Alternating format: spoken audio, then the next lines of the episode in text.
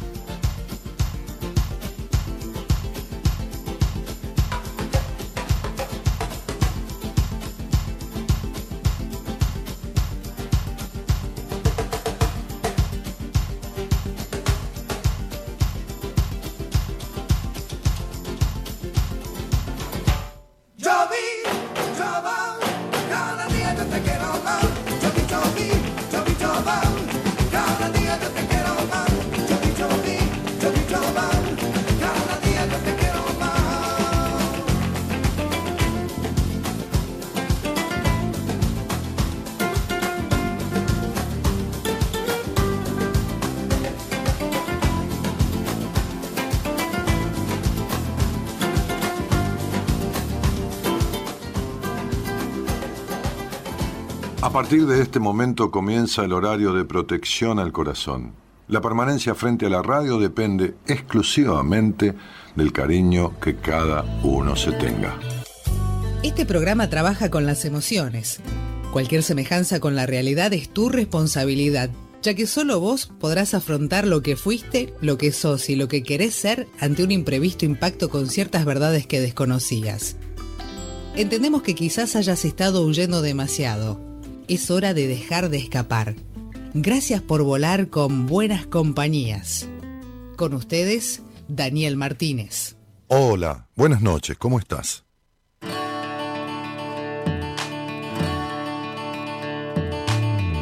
No crean que soy plástico y superficial o que es nulo mi coeficiente intelectual. No piensen que soy un chico material, solo estoy intentando disimular. No crean que no tengo el temple de un samurái, que mi cerebro es del tamaño de un bonsai. Aunque sé que hoy estoy en offside, no parece, pero aquí adentro tengo un Intel Inside. Podría quedarme en casa tomando callaza, podría ser un técnico de la NASA. Podría mostrar lo que hay detrás de esta carcasa, pero hoy tengo que ser uno más en la masa. No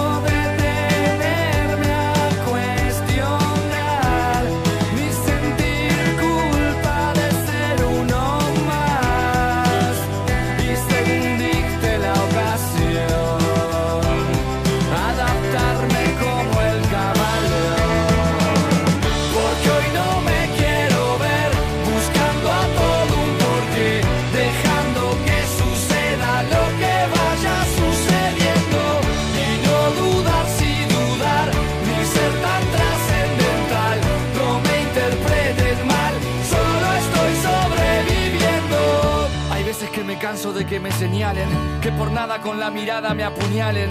Sé que mis valores valen y si las cosas no salen hago como el Selig de Woody Allen. Pero eso no apaga mi llama hasta el Dalai Lama tuvo sus 15 minutos de fama.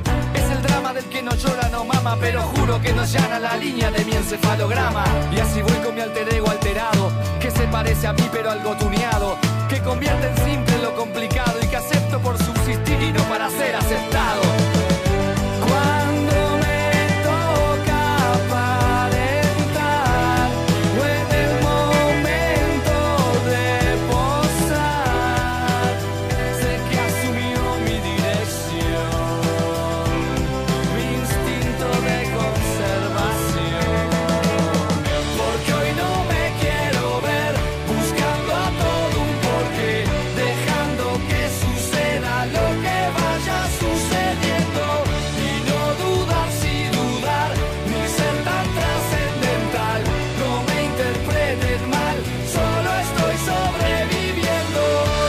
Y aquí vamos, eh, aquí vamos arrancando una nueva semana, eh, una nueva semana ya, segunda semana de junio, ya transitando la mitad de este año 2021, que jamás se volverá a repetir en la vida de nadie. Y el cuarteto de Nos, el cuarteto de Nos, abre la semana de buenas compañías con, con este tema que se llama Solo estoy sobreviviendo.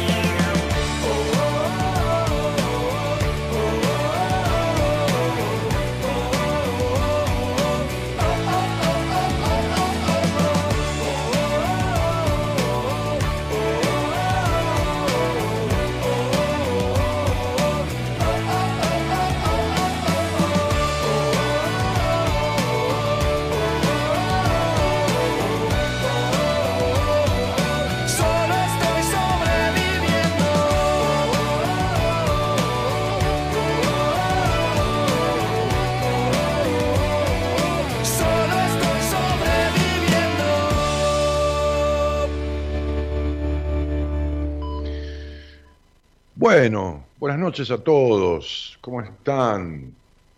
En este tema solo estoy sobreviviendo que tiene una letra que aparenta esta cuestión de sobrevivir y no vivir. Habla, habla de una condición humana, ¿no? Habla de, de las diferentes eh, opciones, oportunidades, posibilidades, los diferentes roles que uno juega en la vida, este, y, que, y que está muy bien, ¿no? Eh, y, reflexiona sobre esto que dice, en un mundo que discrimina y tortura, que al diferente le pasa factura y que al que va contracorriente tritura, clausura y quiere esconder como basura. Y, no. Está bien, los muchachos hacen toda una letra, ellos son contracorriente, así que no fueron clausurados ni triturados, pero, pero habla de, en parte, en algunas partes, habla de esto que es sobrevivir, de tratar de seguir la manada, ¿no? De, de, esto que simboliza eh, toda una cuestión de la, de la opacidad, ¿no? El, otro día yo veía un, un, video que explicaba eh, cómo poder, em, a ver, em, encerrar chanchos salvajes, ¿eh? chanchos salvajes, que son muy violentos, que son cazadores furtivos, que son realmente van en manada y te destrozan.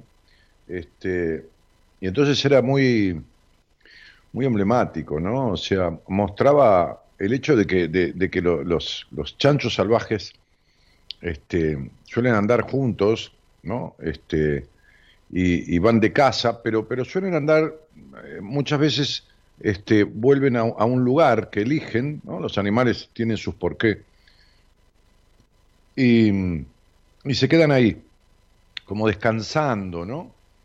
Después de cazar. Entonces, este, el video decía, cuando ellos se retiran a cazar, vos tenés que ponerle maíz en toda esa zona, ¿no? Porque son decenas, ¿no? Son muchos. Ponerle maíz, ellos no conocen el maíz, pero cuando vengan lo van a comer y van a empezar a sentir que tienen una comida que no hicieron ningún esfuerzo por ganarse.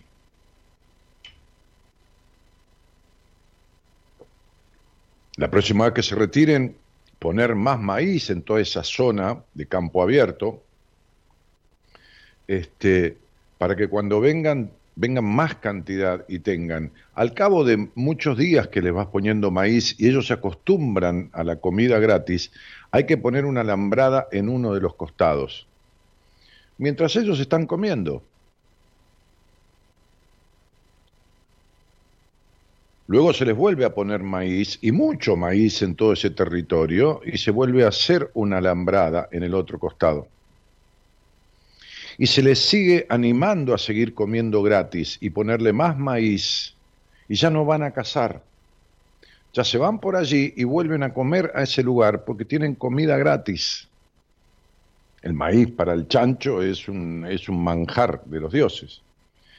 Y entonces cerrar la tercera pared de alambrada y poner muchísimo más maíz que nunca para que estén devorándose eso un rato largo mientras construís la cuarta pared de alambrada y quedan encerrados adentro de ese corral. Es decir, que darles comida gratis termina costándoles el precio de su libertad.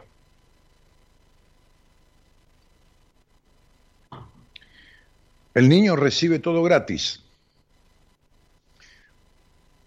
Y así hay muchos países que viven en la prebenda, en darle a la gente un poco de maíz, entre comillas, para que compren alguna comida equivalente al maíz. Comida elemental, a veces de muy baja calidad. Y entonces esa gente queda presa de esa cuestión, pierde su libertad y ya no tienen la iniciativa de salir a cazar. A cazar su vida, su proyecto, su objetivo, su dinero. El niño come gratis, se baña gratis, lo bañan, lo visten, lo cambian, pero todo esto y esa costumbre lo hace dejar, lo hace quedar encerrado en ese aprovisionamiento durante muchos años, mucho más días que el maíz de los chanchos salvajes. Y mucho más días que muchas personas que bajo regímenes políticos, económicos, sometedores, pierden la libertad durante años. A veces le cambian esos aportes de un día para el otro y, tienen que salir un mundo que no conocen, que es el mundo, el mundo laboral y muchas veces sin recursos, sin recursos intelectuales, digo, o sin recursos de oficio. Y, digo esto este, porque esto está sucediendo. Porque esto que sucede en, las familias, que luego le cobran a algunos, algunas familias, le cobran a sus hijos el haberlos criado, se lo cobran, se lo cobran con la obediencia de vida, se lo cobran con el, con, con el, el adiestramiento más que la crianza, o se lo cobran después con los reproches o con el paso de facturas, ¿no? con todo lo que hice por vos, me pagás así, o esto, o lo otro, o lo de allá, o lo de acá. Sin entender que, que un hijo es una responsabilidad que uno asume y que es una vida que uno trae y que nadie la pidió. Es una vida que uno trae, decide y que nadie la pidió. Es decir, el que nace no pidió nacer, por lo tanto nadie debe lo que no pidió. Entonces, ¿qué sucede? Que la persona empieza a sobrevivir porque vive de, lo que corresponde, de lo que, del deber ser, de, el miedo a que el mundo lo triture si es diferente, y entonces en muchos casos sobrevive. Sobrevive, va para donde va el viento, o no va para ningún lado, o va para cualquier lado todo el tiempo, y entonces va para allá un poco, va para allá un poco, va para allá un poco, va para cualquier lado. Va sin saber a dónde va. Y entonces tiene dos vidas, dos caras.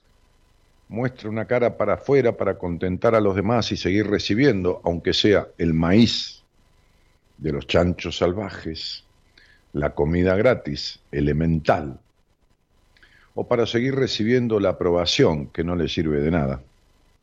Y por adentro tiene un monólogo interior, que es el posteo que hacíamos hoy, ¿no? Un posteo sobre el monólogo interior. Lindo tema ese, ¿no? Yo estuve apuntando cosas sobre, sobre ese tema, ¿no? Entonces digo, este, a ver que lo quiero, lo quiero este, buscar. Entonces dice, ¿cuál es tu monólogo interno, no? Monólogo interno, monólogo interior. Este, y hay quien, quien contestó, ¿no? Este, por ahí, eh, perfeccionista, muy autocrítica, ¿no? O sea, hay quienes pusieron cosas diferentes en, en, esta, en esta propuesta, ¿no? Eh, algunas veces hablé de William James, ¿no? Aquel psicólogo dentro de los muy famosos, este, de, bueno, ya murió, ¿no? Hace muchísimos, muchísimos años, este, que, que, decía que lo material está relacionado con lo emocional, ¿no? Y yo juego mucho con esa teoría de William James. Pero este, hablaba de, un monólogo interior, ¿no? De un discurso silencioso, decía él, ¿no? Este, que se tiene con uno mismo y a través del cual se expresan pensamientos, ¿no? Este, que, que, son muy íntimos, este, más cercanos al inconsciente que al pensamiento lógico y, que resultan muchas veces en, sólidas convicciones que se fueron y se van conformando a través del tiempo y de la experiencia personal. Pero el monólogo interior puede tener múltiples funciones, ¿no? Este, hoy quiero tipificar en cuatro posibles, ¿no? Para que cada uno se identifique. Ustedes, yo, yo les voy a delinear, este, y ustedes fíjense si pertenecen a algún grupo de estos cuatro, ¿no? Eh, entonces voy a recurrir ahí a lo que estuve anotando. Entonces tenemos como número uno el monólogo del preocupado, ¿no? O sea, esta cuestión del preocupado a través de lo trágico, ¿no? Como, como que todo lo malo me sucede, ¿no? O sea, todo es una amenaza. Por lo tanto, la actitud de quienes tienen este tipo de discurso interno, el monólogo del preocupado, es la de estar siempre alerta, ¿no? Siempre atento porque cualquier cosa mala puede pasar o, o se le pueden poner en contra todo el tiempo. Entonces, no se pueden permitir relajar. Porque constantemente su voz le repite lo peligroso que esto de relajarse puede llegar a, a hacer, ¿no? Este, a, producirle. O sea, para, para el monólogo del preocupado, lo peor siempre está en el primer plano. ¿no? Este, por ejemplo, frente a la posibilidad de un nuevo trabajo, ¿no? Su voz dirá, ¿y si es una mentira? ¿Y si me quedo sin el trabajo? ¿Y si no me pagan? Este, y, y si me echan al mes? Este, ¿Y si no me toman? Este, frente a una, posibilidad de una pareja dirá, y si le digo que sí y luego me engaña, y si me abandona, y si me está contando todo lo que, y si mejor no empiezo, y si... Ese es el monólogo del preocupado, el monólogo del trágico, ¿no? Este, todo, todo es, yo no diría catastrófico, no diría trágico, eh, eh, donde, donde siempre se juega, donde siempre lo malo está. O sea, Puede estar lo bueno, pero nunca sin lo malo. Lo, malo tiene que estar ahí, ¿no? Es decir, lo que yo llamo, yo no lo llamo, no es que yo lo podríamos llamarle, y mucha gente lo llama así, el pensamiento trágico. El pensamiento trágico. Después está el monólogo del autocrítico, ¿no? Que, que, que tiene mucho que ver con la exigencia, ¿no? Entonces, es el que se juzga y una y otra vez, ¿no? Y una y otra, y una y otra, ¿no? Este, reprochándose a sí mismo lo mejor que lo podría haber hecho, ¿no? O sea, un sentimiento de omnipotencia. Porque, porque como el, exigente eh, que tiende a la, a la perfección no lo logra nunca, entonces siente culpa por lo que hizo porque aunque hubiera estado bien, lo podría haber hecho mejor de lo que lo hizo. Que es un poco el sentimiento omnipotente de la culpa, ¿no? Porque uno cuando hizo algo, lo que hizo fue lo mejor que podía hacer. Si no, no lo hubiera hecho, hubiera hecho algo, eh, hubiera hecho otra cosa. Si sacó un 4, se sacó un 4. sea, me saqué un 4 a propósito, o un 2, reprobé a propósito. Nadie va a reprobar a propósito.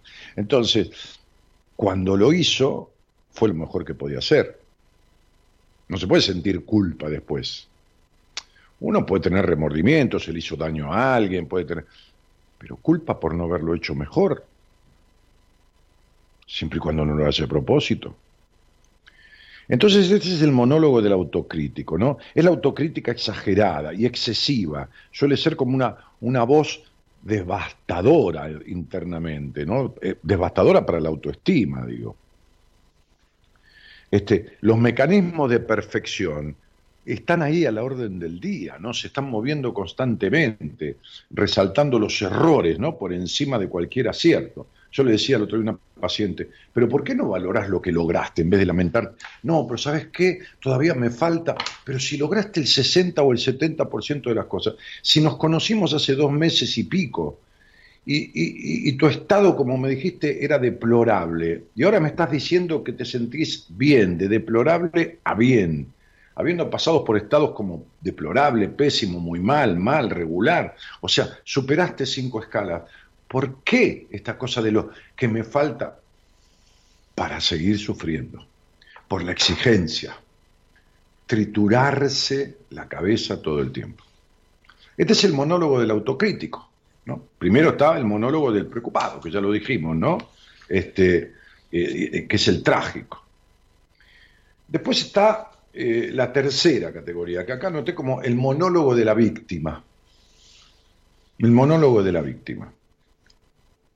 ¿No? Este, tienden a aferrarse a un discurso que suelen repetirse a menudo, ¿no? Y el que siempre responsabiliza a otro. El monólogo de la víctima ¿no? El culpable es el otro, ¿no? El culpable es mi marido o mi mujer que me fueron infiel, él no asume tal cosa, él no se da cuenta, como me dijo una mujer un día al aire, todavía no llegó el hombre que me haga feliz. ¿Pero quién, pero quién sos? O sea, que sos una, una, plastilina para moldear, que te tiene que hacer feliz como si fuera la masa de una torta, ¿entendés? Entonces, eh, digo, eh, este, el monólogo de la víctima, ¿no? E, este, eh, empieza, es que mis padres, otro día me dijo una mujer, ¿sabes qué? Mi madre siempre me decía, sí, pero tenés 48 años, le dije, ya basta con el tema de tu mamá. Sí, lo vimos al principio, necesitamos darnos cuenta que de ahí proviene tal cosa y tal otra, pero ya basta. Ya basta. Pero entonces es el país, es la madre, es el padre, es el tío, es el abuelo, es este, el comunismo, el, capitalismo, el, marido, la esposa, el primo. Este, eh, siempre, hay un culpable para el monólogo de la víctima, ¿no? Este, que, que mi primer pareja, es que mi, enfermedad, es que, es que, bueno, es que, es que, es que siempre es algo, ¿no? Es decir, siempre. A ver, estoy ajustando el micrófono. Ahí está. Este, siempre es algo, pero nunca él. Nunca es el responsable, ¿no? Sí, este, por lo tanto, viven, estas personas viven anhelando una vida que desean, pero que no deciden enfrentar de manera realista, no lo necesario, porque mientras la culpa la tengan los demás, mientras la responsabilidad la tengan los demás, entonces ellos van a ser víctimas. Yo le llamaba en una época el club de la lágrima eterna, ¿no? Nadie los envidia porque como viven como víctimas y, no logran nada y son pobrecitos y siempre la culpa la tiene el otro, ¿quién los va a envidiar? ¿Quién los va a envidiar? ¿Envidiarles qué? El sufrimiento, el ser poca cosa, el, vivir este, en, una, en una melancolía, tristeza, en un duelo constante, en una, en una eh, en ser el centro del universo de todos los castigos, ¿no? Como si todos los castigos de Dios y los hombres cayeran sobre él o sobre ella. Y la cuarta es el monólogo del perfeccionista, ¿no? Sus ideas apuntan siempre a hacer más. El monólogo del insatisfecho sería, ¿no? Este, siempre hacer más y mejor las cosas, ¿no? Aquel que, que bueno, que qué feliz sería con lo que no tiene, ¿no? Este, la voz y la idea se enfoca en el debería por encima del placer, ¿no? Sí, porque yo debería, yo debería. Hoy, hoy tuve una sesión con una paciente que, bueno, yo terminé con ella el tratamiento hace tiempo, este, y tuvo una sesión conmigo para hablar. ¿no? Pasó como un año, un año y pico. Me dijo, quería hablar con vos, pues quería contarte, ¿no? Quería contarte cómo está mi vida. Necesitaba compartirlo con vos necesitaba compartir con vos que, que ni siquiera la ropa que yo me ponía es la, es la, que, la que hoy uso. Que me quedé sin amigas, como vos me dijiste, cuando estábamos en el, en el, en el proceso. Y que, y, que, y que bueno, porque dejé de ser como ellas. Este, que no me importa lo que, lo que digan de mí, que estoy más efectiva en mi trabajo, más consolidada, más segura, que me planto diferente ante los hombres, que mi sexualidad es esto, que es lo otro, que todo lo demás. Pensar que antes no me permitía nada de esto y lo único que buscaba era ser perfecta. Iba detrás de la perfección y no existía para mí el disfrute en ningún sentido. Y tuvimos esa sesión. No, no había ningún conflicto, ni ningún problema, ni le había surgido nada que la trajera a sesionar conmigo este, y, a pedir una consulta para una opinión o para lo que fuera. No, no, hablar de cómo estaba, de cómo después de un año, o, más o menos, o un año y pico, no importa, este, este, estar y sentirse consolidada, como si aquello no, fue, no, hubiera sido un simple viento de cambio, porque no fue, porque fue una transformación. Y, y, así como cuando uno se cambia el color de pelo se lo puede volver a cambiar, cuando uno produce una transformación interna, eso queda fijado. Este, y, el perfeccionista puede que obtenga siempre mejores resultados, porque se esfuerza a diario, se exige, ¿no? Este, pero nunca son suficientes. El monólogo del perfeccionista, ¿no? La, conversación, la cháchara interna de la búsqueda este, in- incesante e infructuosa y eterna búsqueda de un poco más, de un poco más, ¿no? Un día charlando con mis amigos, este, hablaban de alguien que, que, que- que- un poco más, que un poco más, que un poco más, ¿viste? Y se había enfermado, que casi se muere. Entonces yo le dije, iba a tener la vuelta del minero, ¿no? Entonces uno de ellos dijo, ¿y cuál es la muerte del minero? Y la muerte del minero es, resulta que estaban dos tipos en una mina sacando oro en el lejano oeste, ¿no? Y pegándole con el, con el pico a la, pared, porque salían piedras con, con- con- con partes, con vetas de oro, ¿no? Y salían, entonces juntaban y juntaban y juntaban. Y de repente uno va a buscar la cantimplora para tomar agua y ve que vienen allá como ciento y pico de indios, porque ese era un territorio indio. Y entonces le dice al otro, vamos que vienen los indios. Y el otro dice, espera que saco un poquito más. Vamos que vienen los indios, espera que saco un poquito más. Vamos que vienen los indios. Y murió con 50 flechazos en la espalda, ¿no? La muerte del minero, por querer un poquito más. Entonces el perfeccionista es insatisfecho por naturaleza, porque al no lograr nunca la perfección, y además al creer que en lo que le falta va a estar la felicidad, termina con la muerte del minero. Todo lo que consiguió no le sirve para nada. Este, en definitiva, todas estas voces, de, estos cuatro estereotipos de monólogos internos, estos cuatro estereotipos de monólogos internos, son voces prejuiciosas son voces prejuiciosas. O sea, el monólogo del preocupado es un prejuicio, se preocupa. Ya la palabra lo está diciendo. Cuando me preocupo, pre significa antes. Ocupar, me ocupo antes de que suceda. Me preocupo. ¿Se entiende? Muy bien. Entonces son esas personas que se hacen problema por todo. ¿Está? Muchas de ellas desarrollan este, problemas de presión arterial, por ejemplo, ¿no? Este, pero bueno, dejemos la parte de salud de lado. El autocrítico es aquel que se juzga hoy una y otra vez y siente que pudo haber hecho todo mejor de lo que lo hizo, que acá, que allá. Eh, eh, El, víctima, aquel que, aquel que parece que Dios puso eh, los ojos en él con todos los diablos y, lo- y- y, este, y los demonios juntos y le caen las siete plagas de Egipto y él nunca tiene la culpa ni ninguna responsabilidad. Siempre la tienen los demás. Y por último, el del perfeccionista, que no está satisfecho jamás con nada. Y que va en búsqueda todo el tiempo de algo nuevo y todo el tiempo y todo el tiempo. Y bueno, nada. Y junta, y tiene, y es, y hace de, y hace de, y de lo otro, y de lo otro, y juega todos los papeles y todos los roles, y no hay manera está lleno de cosas por fuera o de logros, que no hablo de plata, ¿eh? hablo de logros. Tiene la, la perfecta casa con el perfecto marido o la perfecta esposa, el perfecto hijo, el perfecto perro, el perfecto parque y la perfecta muerte. Y la perfecta muerte. Bueno,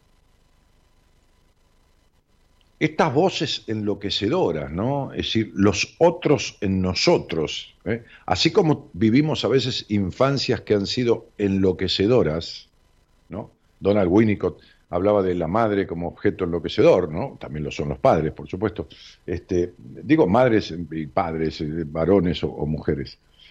Este, ayer hablábamos, tengo que agradecer muchísimo la presencia de casi medio millar de personas en el vivo de ayer, fue una cosa impresionante, este, que hicimos con una terapeuta de, de- de órdago, de, de- por decir una expresión de, juego de cartas, de, de puta madre, este, Nilda Chiaraviglio, este, eh, es una argentina que, que estudió parte aquí, luego se fue a Perú, luego fue a México, este, se diplomó en, varias cosas en España y vive en México hace muchísimos años este, y es cultora, cultora, ¿no? O sea, hace culto de una forma de psicoterapia que, como le dije ayer, en un momento le dije, este, eh, eh, le dije, creo que en- portugués, en Brasil se dice se me arrepía la, pe, la piel, ¿no? Se me arrepía la piel, se pone piel de gallina, ¿no? Porque eh, pocas veces en una conversación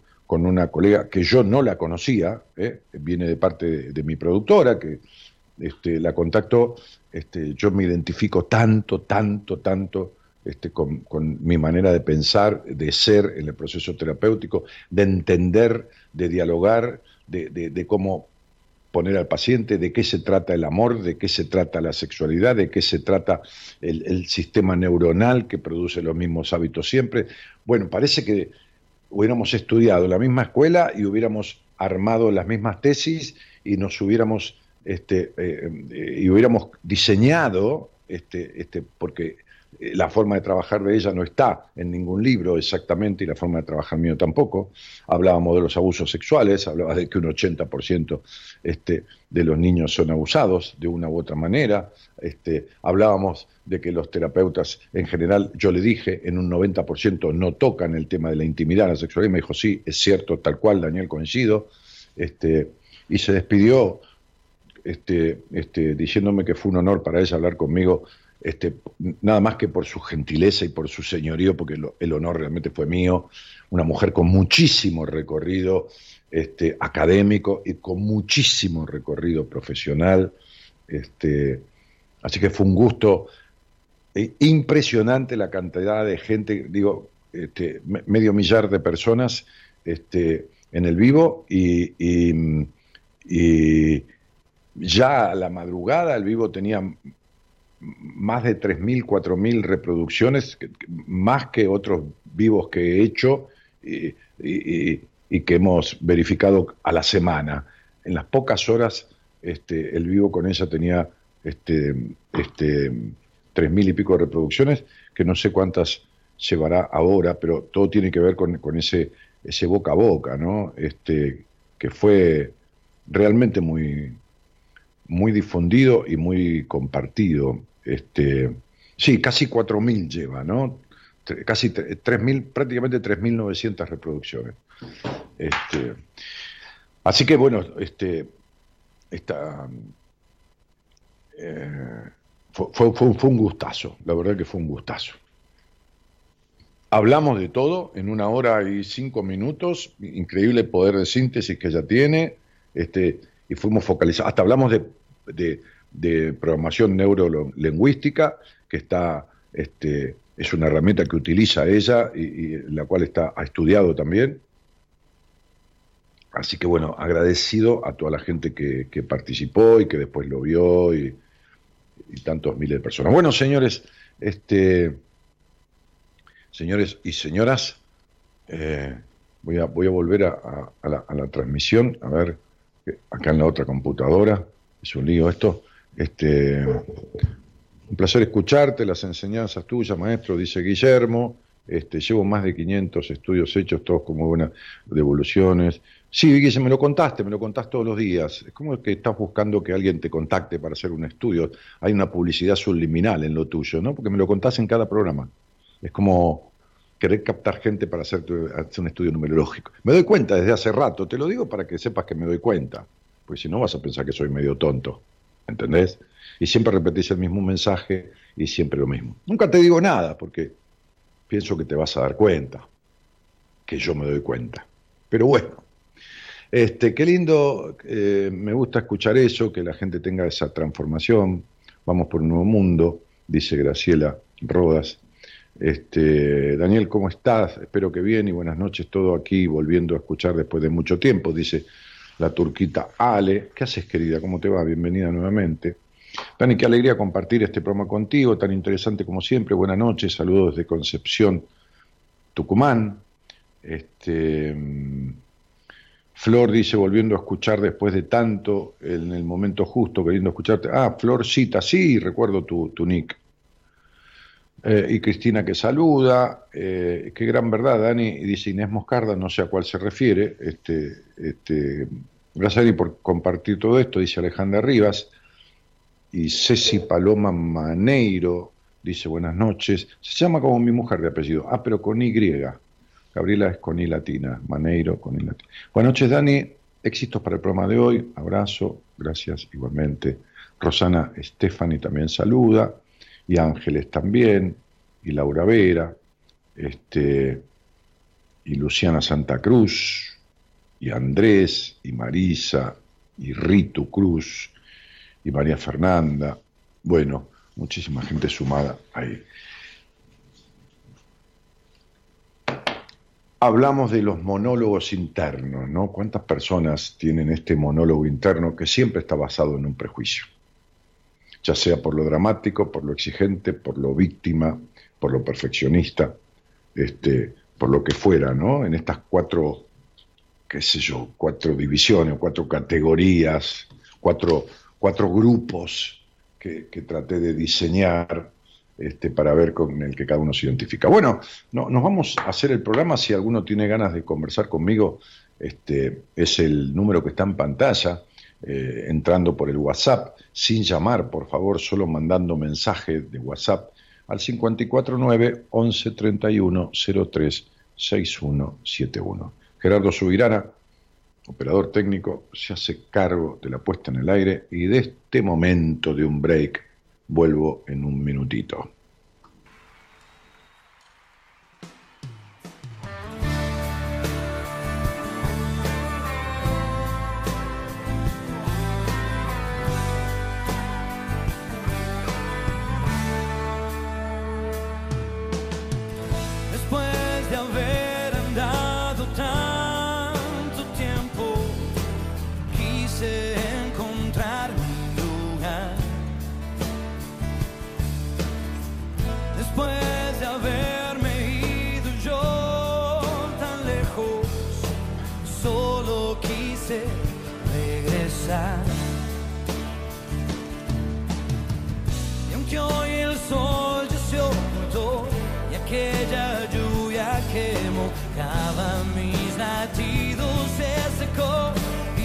Llevado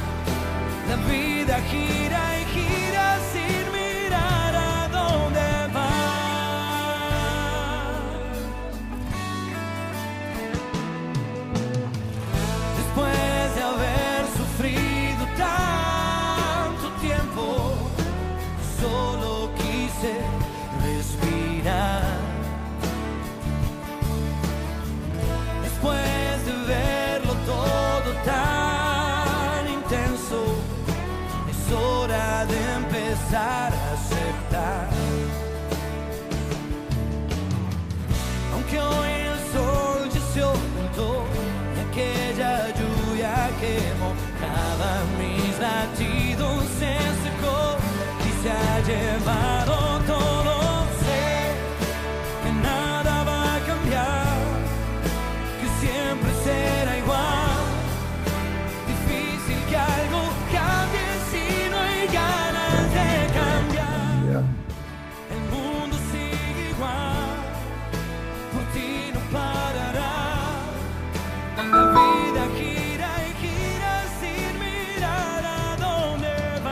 Y yo, luego del vivo de ayer con esta majestuosa psicoterapeuta de México, este, eh, subía el, video del vivo en Instagram con, con este escrito que decía, he encontrado en esta mujer tal grado de similitudes conceptuales que nunca hubiera imaginado.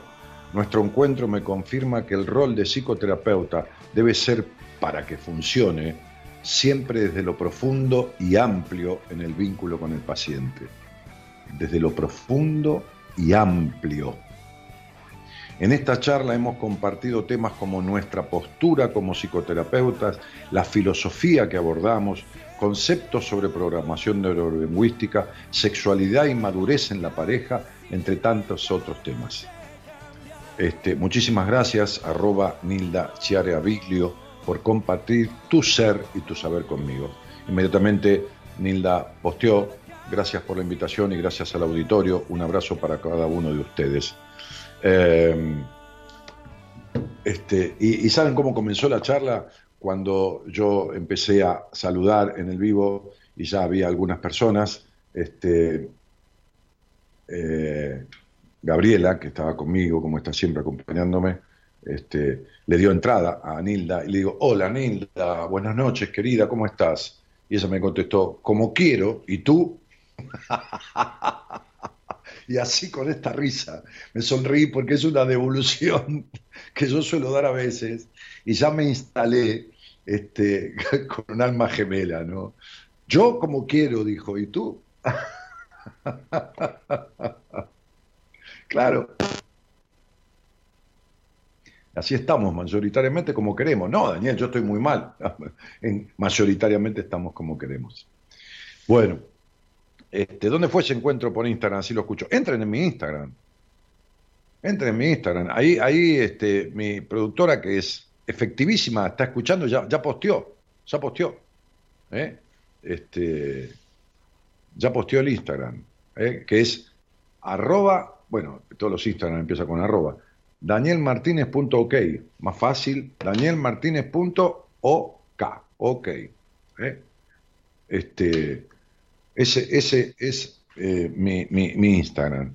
Bueno, ¿qué pasa, Gerardo? ¿Qué crees que le haga? Eh, Jessy Chocarelo que dice, hola mi amor, ¿qué tal linda? ¿Cómo te va? Bueno, hola, buenas noches. Hola. Sí, ¿qué tal? Buenas noches. Buenas noches. ¿Qué, eh, ¿Qué, tal? ¿Cómo te va? ¿Dónde estás? Muy bien, trabajando. ¿Trabajando en dónde? Eh, soy de Santa Fe. Un momento, voy a poner altavoz. Sí, lo que pasa es que quiero escuchar menos, me parece, pero... ¿eh? Hola. Sí, hola. Soy de Santa Fe. Ajá. Trabajo en un kiosco 24 horas frente a la cancha Unión. Frente, sabes que vos pusiste el altavoz, pero yo te escucho menos todavía, campeón. ¿Ves? Se, se corta, que yo te escucho menos todavía con el altavoz. Lo saqué al altavoz, pero te escucho lejos. ¿Me escuchás lejos ahora? Te escucho poco. Si yo pongo el altavoz, capaz te escucho mejor. No, es que yo no te escucho bien a vos. Cortemos, volvamos a llamarlo si se puede, este, y, si no, más tarde, chicos. Vamos con un tema. Eh, esos monólogos, dice Marcela Risuti, están en alguno de tus libros. Es posible que estas clasificaciones de monólogos estén en, mi próximo libro que estamos por, por, terminar en cualquier momento, quizás a mediados del mes que viene este, ya esté listo. Eh, libro que no se va a editar ya en papel, sino directamente en ebook, como están ya casi todos de mis libros editados por la editorial, ¿no? Dani, me gustaría hablar sobre el monólogo con vos, dice Miguel Cuidel, a lo mejor era el muchacho que, salió recién. Este, buenas noches, dice Kotler Adi. Este, gracias por el live de ayer, o por el live de ayer, dice Liliana Virginia Beribey y todos los que hacen espontáneamente con Gaby, cariños desde Bahía, hermosa apertura la de hoy. Este,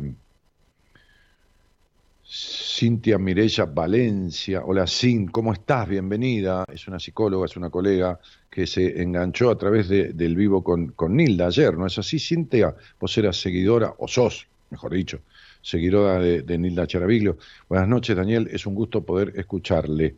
Muchísimas gracias es una psicóloga ecuatoriana. Estuvimos conversando en privado con ella. Te mando un cariño y, te doy la bienvenida a mi programa. Dani, te abrazo, dice Nati Ramallo. Este, mm, eh, en un momento sentí que me hablabas a mí por querer tener todo perfecto y nunca estar conforme, dice David. Querido, vos necesitas un muy buen psicólogo y un muy buen psiquiatra. O las dos cosas en uno, que lo hay. En mi equipo hay alguien que es así, es un muy buen psiquiatra y un muy buen psicoterapeuta. Eh, este, eh, sí, querido, a ver, este, RDS John, eh, sí, esto que decís es así y es tal cual yo lo, lo, lo expliqué. Este, Martín Cueto dice, qué necesidad y ganas de darte un abrazo, Daniel. Bueno, Martín, hoy hablaba de eso yo con, con, con el doctor Fernando Basílico, que el otro día hicimos un vivo que estuvo muy, muy comentado también, eh, porque es un médico diferente a la mayoría.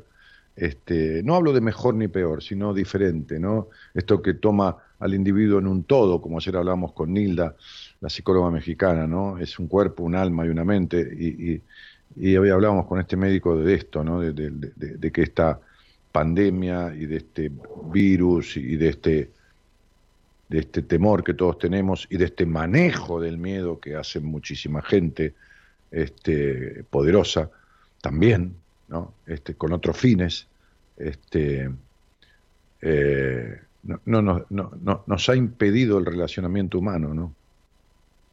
Nos ha impedido el relacionamiento humano. Mariela Medina dice, Dani, te escucho desde el Chaco. Este, y, bueno, mucho, Dina, Dina Laveile dice, yo llamaría todas las noches para charlar un rato, pero sería uso de terapia gratis. Es que esto no es terapia, Dina. Y tampoco te voy a atender todas las noches aquí. Es imposible que lo hagamos. Porque puedo hablar dos veces, pero, pero esto no es terapia. Hay un momento en que se necesita un trabajo direccionado para resolver. Este, eh, y, y tu dar vueltas en la vida y tu querer hablar y hablar y hablar y hablar este, y tu no saber quién sos y tu todo eso necesita de otra cosa. Este, hola, hola. Hola. Ahora está bien, mirá, ahora te escucho. Sí, saqué unos auriculares del kiosco. bueno, está bien, qué sé yo. Este, está fenómeno. Eh, eh, ¿Y cómo es tu nombre? Me dices que sos de Santa Fe. Sí, eh, Santa Fe Capital. Estoy en un kiosco laburando frente a la cancha Unión. Ah, frente a, a los tatengues. Este, a los tatengues. Sí, y, y decime, eh, Hernán, eh, ¿con quién vivís? Con mi tío y mi primo.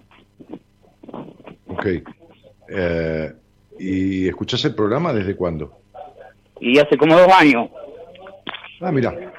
Y, y, y, en el kiosco trabajás desde... Un momento. Perdón, pero justo había gente. ¿Cómo me dijiste? Está atendiendo el kiosco el tipo. Y se pone a hablar conmigo. Y está, está, está bien. Este... Ahora, si vino alguien que le va a comprar 500 pesos en golosinas y, y todas este, caramelos, se va a complicar un rato. Así que bueno.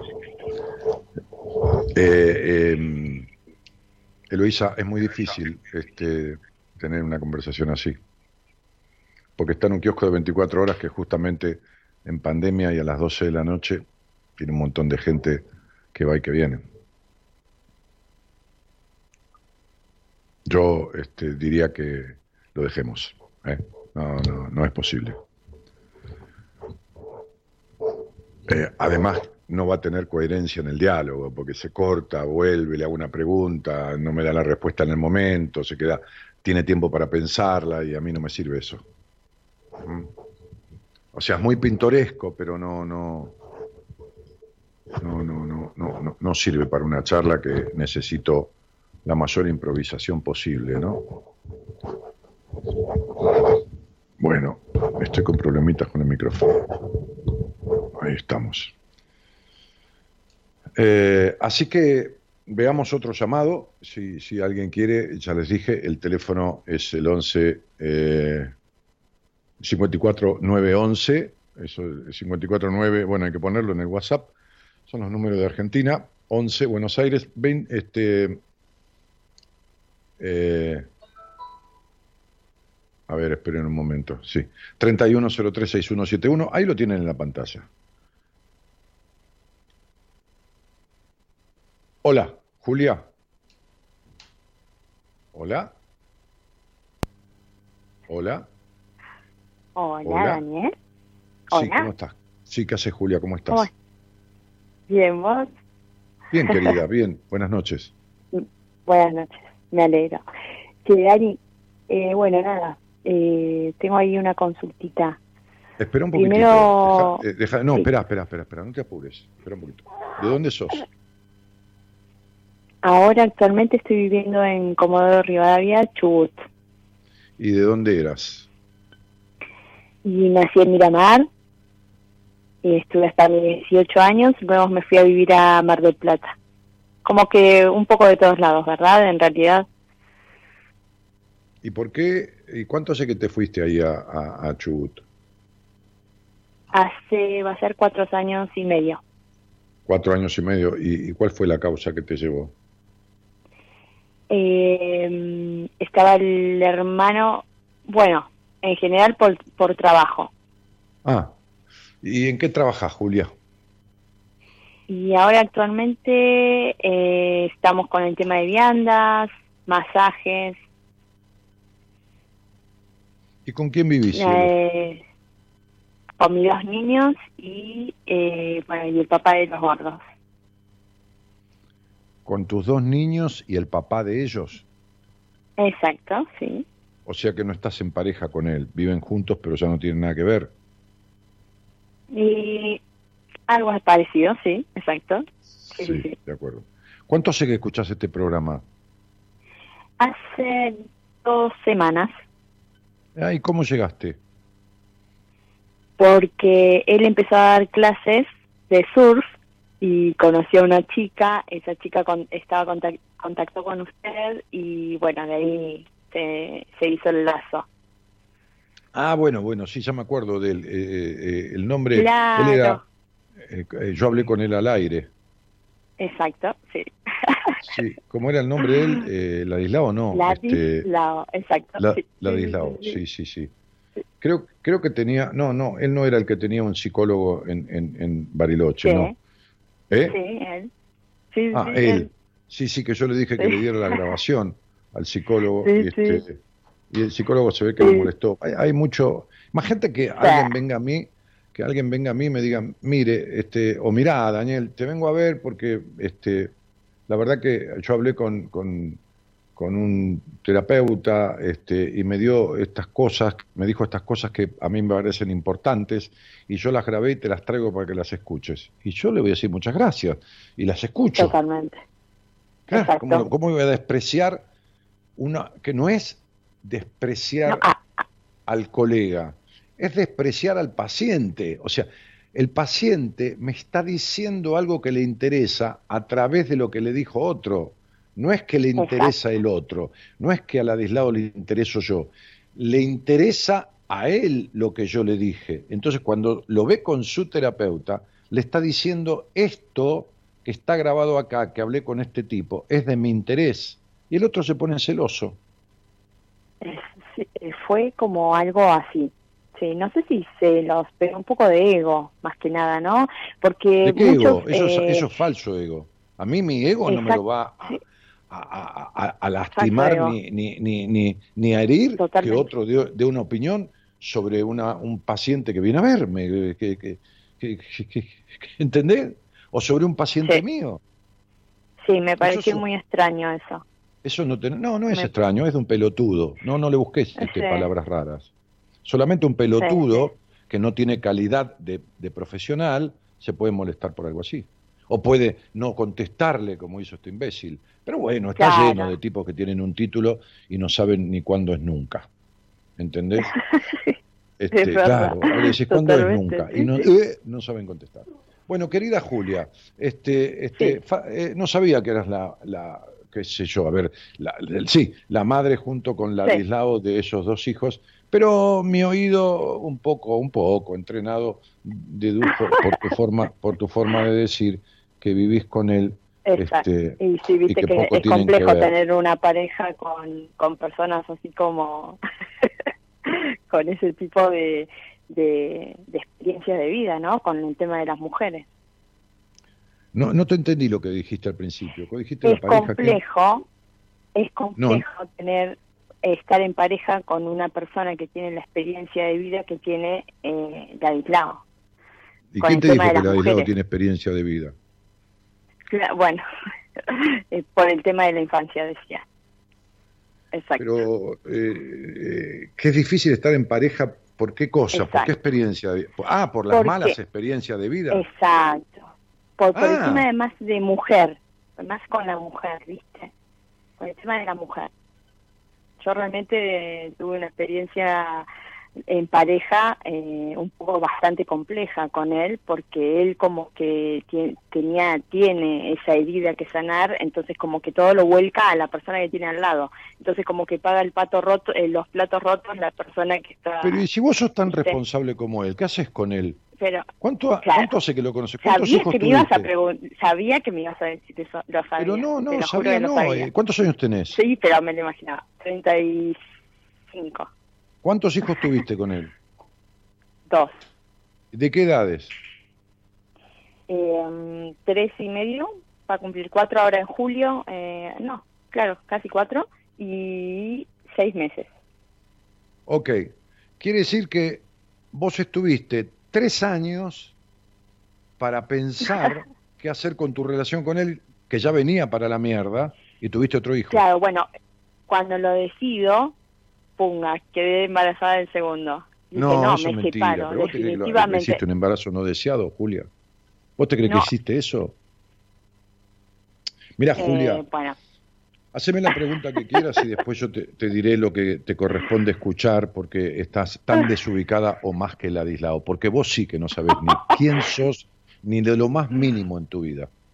Lo único que Ok. sabés es que querés tener todo controlado. Es lo único que sabés. Es lo único que sabés. Que querés tener No, todo no, controlado no, y que no podés controlar nada. bueno eh, la, la pregunta con respecto a, a, a, est- a esta a mi actualidad de ahora es dice que eh, o sea me eh, que soy manipuladora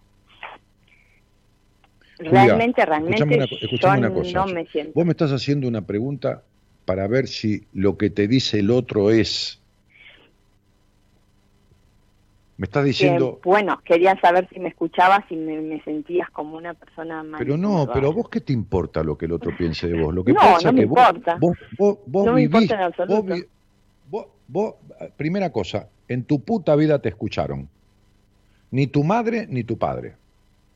eso es verdad totalmente ¿Y qué es mentira Sí. de lo que te dije? es no nada Ah, bueno, entonces no, No, digas que- eso, es que verdad. tener- Segunda cosa, vos no sabés ni quién sos ni qué querés. Tercera cosa, todo querés controlarlo. Cuarta cosa, tu sexualidad no, es mala, es tremendamente horrible. Horrible. Has ¿Por mentido orgasmos más de la mitad de las veces. ¿Cómo, Tenés cómo, enojos desde toda tu historia. Ajá. Entonces, Julia, ¿qué importa lo que un tipo diga que vos sos o dejás de ser? Si vos no sabés Nah, quién sos. importa. Ah, bueno. ok. Decime Eh, quién sos y qué querés, Julia. Dale, yo te escucho. Bueno, eh, creo que soy una persona que me trajeron al mundo no no deseada, creo, por lo mi sensación de experiencia de vida desde chiquita, porque si no me hubiesen dado otra calidad de, de niñez y quiero realmente ser feliz. O sea, eh, por momentos tener momentos de felicidad y eh, A tener ver, ¿y paz, qué, y- y qué- y nada. qué es para vos ser feliz? Porque todo el mundo quiere ser feliz, pero nadie tener, sabe en qué No, consiste. tener paz, exacto. es lo que no Sí, tuviste totalmente. nunca. Además, ¿quién dijo que no fuiste deseada? No, no, no, no fue así, pero sí deduje eso con la experiencia que tuve de, de los padres, ¿verdad? No, espera, mi amor, me acabas de decir Como que... porque, Me, me acabas de porque decir hay hace un minuto que y hacen medio. hijos así Me acabas de decir hace un minuto y medio que viniste al mundo siendo no deseada. y por, por la experiencia que tuve de, de hija, sí. Por, ¿Por ejemplo, qué? a mí siempre me cuidó mi hermana mayor. Mi mamá no nunca tuvo tiempo. Mi papá, olvídate, se era Pero no, pero eso no quiere decir que no te hayan deseado. Mm, sí, pero creo que, mm, bueno, sí, puede ser. ¿Nunca, te pasó de comprarte una ropa que tenías muchas ganas de comprarte? Una vez que la compraste, después la usaste una vez o no la usaste nunca más. Sí. Y, y- y- y entonces, lo mismo te puede, le puede haber pasado a un ser humano con un hijo. El deseo de tenerlo y cuando lo tuvo no, supo qué hacer con ello. Sí, Y, exacto. y entonces, y entonces, ¿por qué decís que no deseada? Por la calidad, o, o capaz que no. ¿Y qué calidad no de vida le estás dando a tus de hijos mis vos? padres. ¿Y qué, y qué calidad de vida le estás Trato- dando a tus hijos una madre prejuiciosa, con una sexualidad horrible, infeliz, dramática, controladora, con ese vacío existencial, que no sabe ni quién es ni lo que quiere? ¿Qué calidad de vida te crees que le das a tus hijos? No, eh, yo en mi.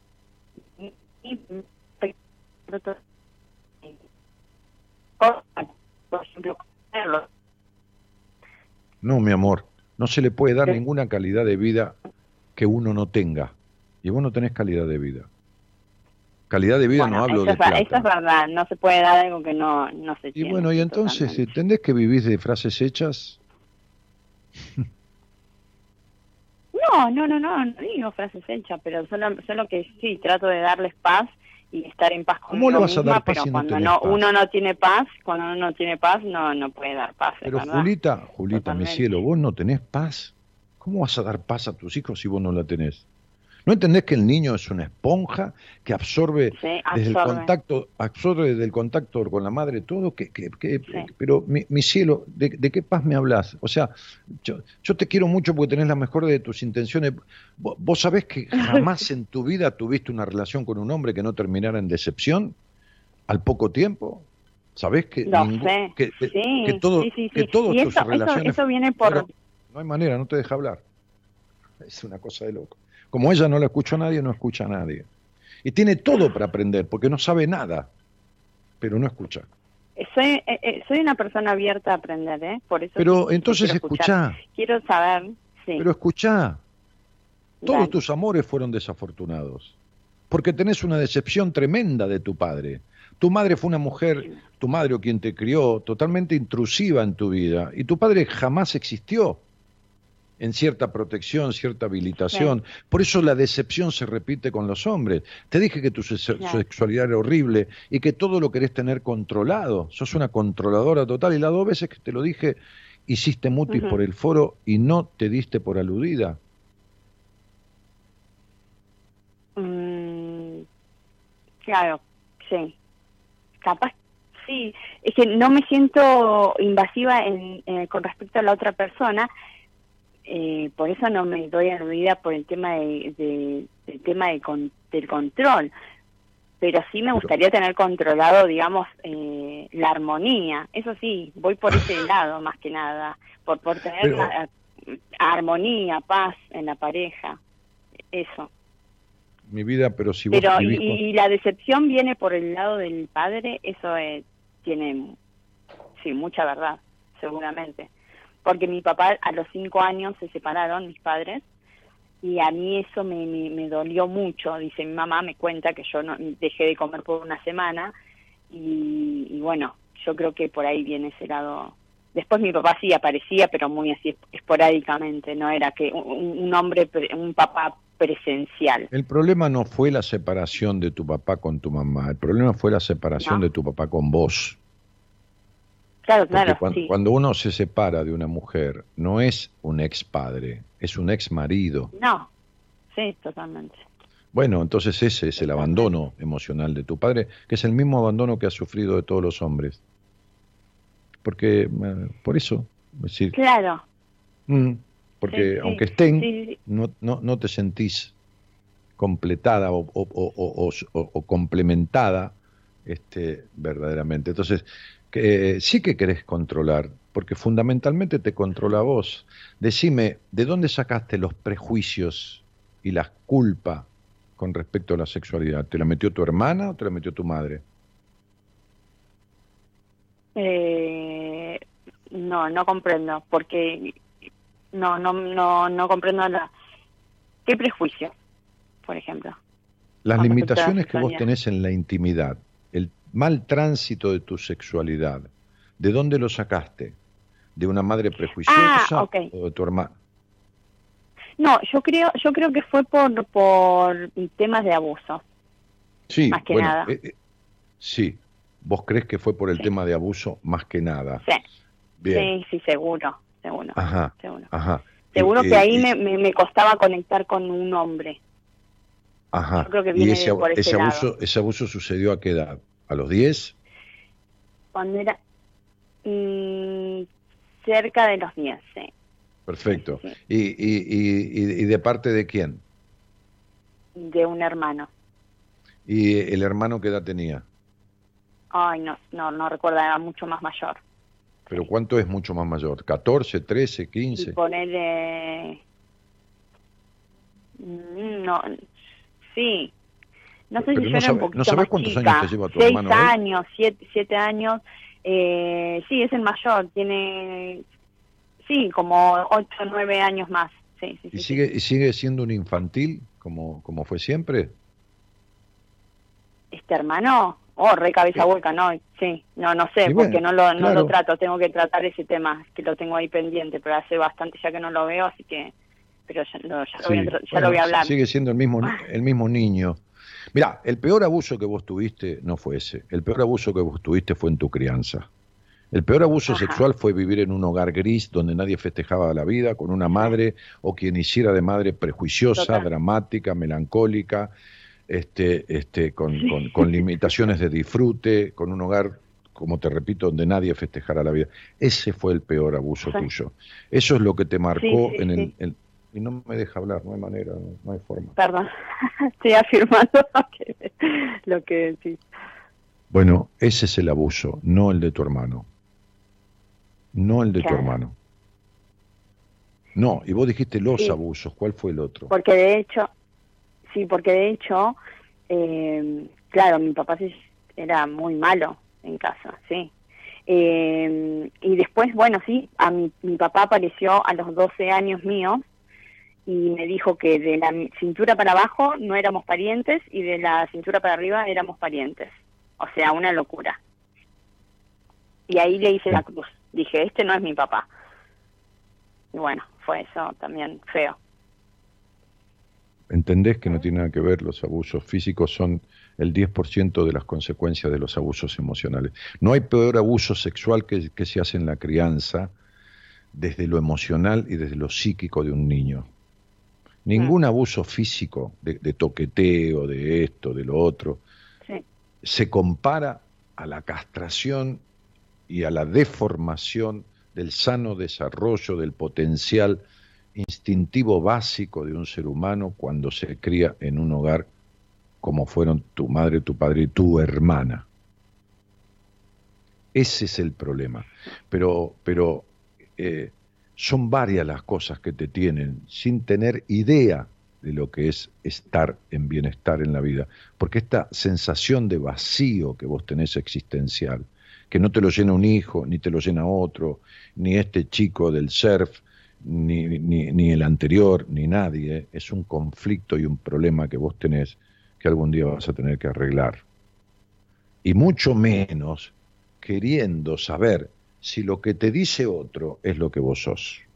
¿Qué carajo importa No, este, que alguien te diga que sos manipuladora o no sos manipuladora. Lo que importa es cómo te sentís.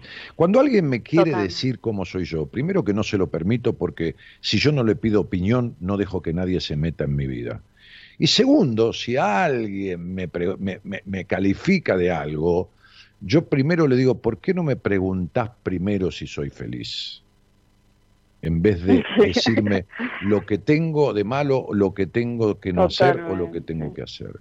Pero como vos vivís para ser aprobada y necesitas todo el tiempo la aprobación de los demás, por eso tenés sexo sin sentir nada o das sexo oral sin sentir nada, lo cual se llama prostitución, porque es cambiar el cuerpo por la aprobación de otro, entonces, Julia, vas a tener que empezar de vuelta, porque el 80% o el 90% de las cosas emocionales, psicoemocionales, vinculares y traumáticas de tu vida están mal.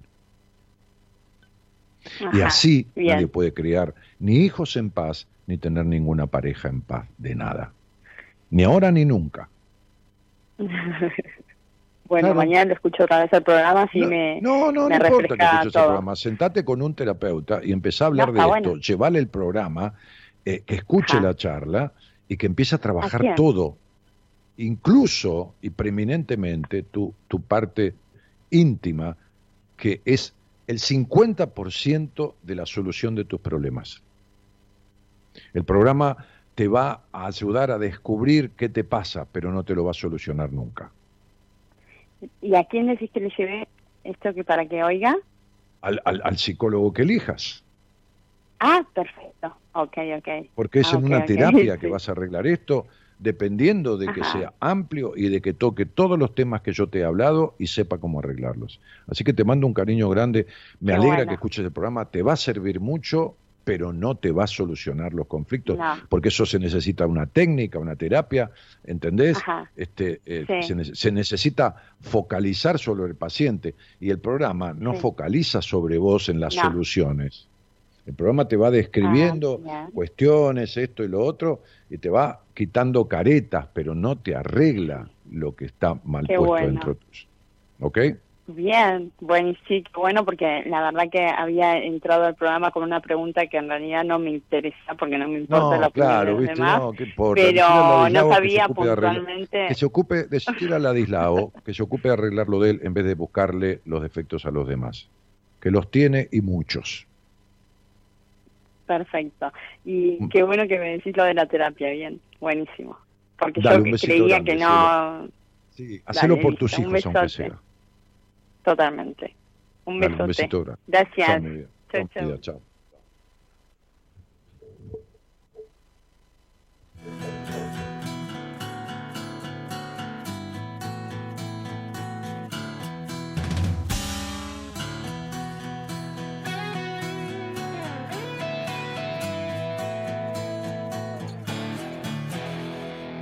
Ves al espejo, te ríes de ti, vives bajo el pellejo de ese maniquí que se va haciendo viejo, ignorando qué es lo que hace aquí.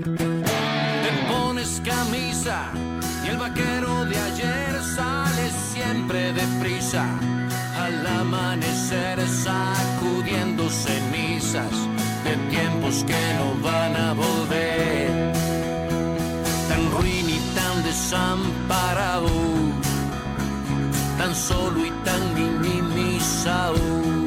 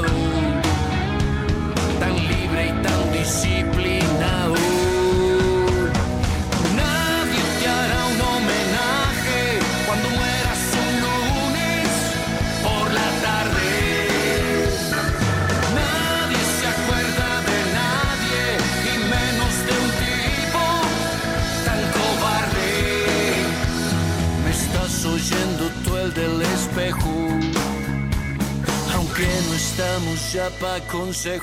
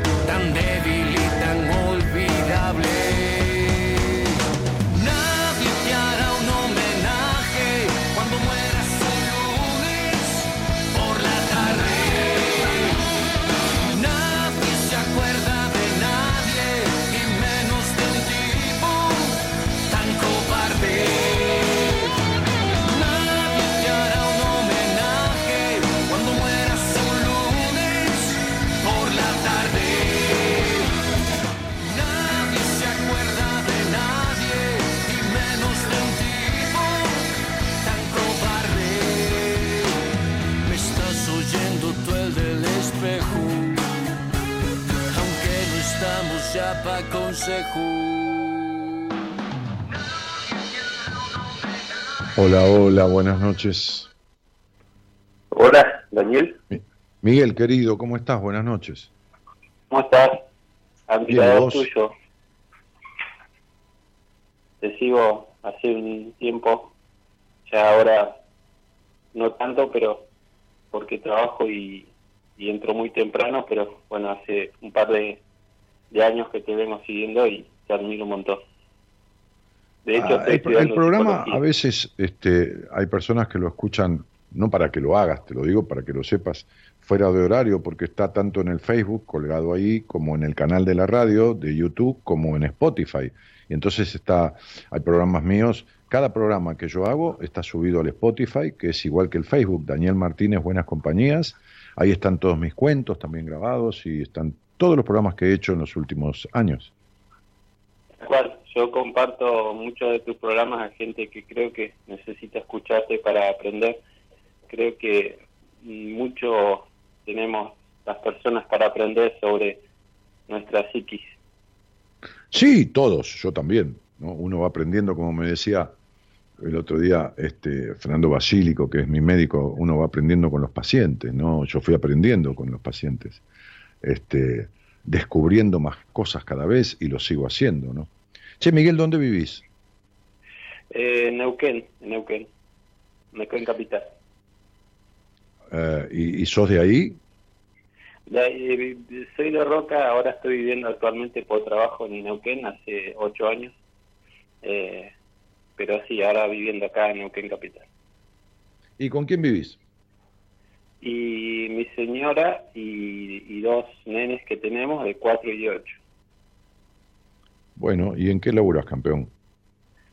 Eh, en una empresa, eh, hasta hace un tiempo estaba de gerente, ahora me bajé un escalón por, por el tema de la pandemia y, y todo lo que conlleva eh, atravesar esta esa situación y porque estaba muy estresado. Bueno, está bien. Este, en todo caso, tomaste una actitud para preservarte, lo cual es sano. Tal cual. Me costó por, por el hecho de que eh, en la posición donde estaba es como que sos muy líder y, y tenés este eh, cierto eh, eh, te hace sentir bien digamos estar en, en cierta estar en la cresta de la ola por decirlo de una manera eh, pero es difícil mantenerlo en- más en esta situación Sí, te, te comprendo. Fíjate que yo hace dos años y pico me llamaron de una radio que es muy grande, pero no acepté la propuesta en, en ninguno de los sentidos, porque aparte, ¿qué hacía con una radio en donde yo iba a tener, ponerle diez veces más audiencia? Primero que no la puedo abarcar, después que eh, incluso decidí también achicar la cantidad de pacientes que yo atiendo, este, porque eh, esta situación de encierro no, no permite el disfrute, este, no permite relacionarse, salir, este, juntarse con amigos, y entonces uno no tiene la compensación a- a la, a la, por más que sepa mucho de lo que uno hace, este, no, no hay en la otra parte, ¿no? que es la, la compensación del disfrute. Sí, yo puedo cocinar, que me encanta, pero me pudro cocinando. El año pasado cociné 240 noches seguidas, ¿viste? Cuando con mi mujer íbamos a comer dos veces por semana afuera, este, o, o me juntaba todos los jueves con mis amigos como pretexto de comer algo, después jugar al truco, y, y- y éramos 8, 10, 14, somos un- una barra grande, y hace 20 años que nos juntamos y, y- y- prácticamente no nos vemos las caras, ¿viste? Entonces, este, eh, hay, un, hay un momento en que hay, que hay que preservarse, fue una decisión inteligente la tuya. Sí, sí, este, me costó y bueno, ahora estoy un poco más relajado y, y vivo eh, más tranquilo para, para estar mejor también con mi familia, que era lo que yo me reclamo eh, constantemente, ¿no? Ser mejor en, en lo que puedo. Justo el monólogo que, que estabas, eh, que posteaste, eh, yo a veces me siento un poco de, de los de dos que, que nombraste ahí, que uno es el perfeccionista y el otro Sí, eh, no me Seguro. ahí otro más. Eh, y, y bueno, eso. eh, la verdad que me siento identificado con algunas de esas eh, cosas que nombraste, Daniel. Claro, porque el otro es el monólogo del preocupado, el tipo que, que necesita seguramente, ¿no? Estar alerta Sí. y que y no que no se puede relajar y que tiene que tener todo controlado, ¿no? Mm. Un poco sí. Y sí, pero es un poco que es un poco bastante o un poco demasiado. ¿no? Hay una canción de, de- de Alberto Cortés que dice ni mucho ni demasiado, todo cuestión de medida. sí, sí. La escuché Este, alguna vez. Claro. Este, y, y, ¿Y qué te trae a la charla? ¿Eso? Eh, sí, sí, sí, un poco entender por qué voy a ese lugar, eh, por qué busco eso, y no es que me machaco ahora demasiado, pero, pero sí es como que siempre intento superarme. Justamente hoy hablaba con mi señora de ese tema, eh, que, que digamos siempre intento eh, tener todo prolijo, este, o demasiado a veces, eh, y en búsqueda de eso, ¿no?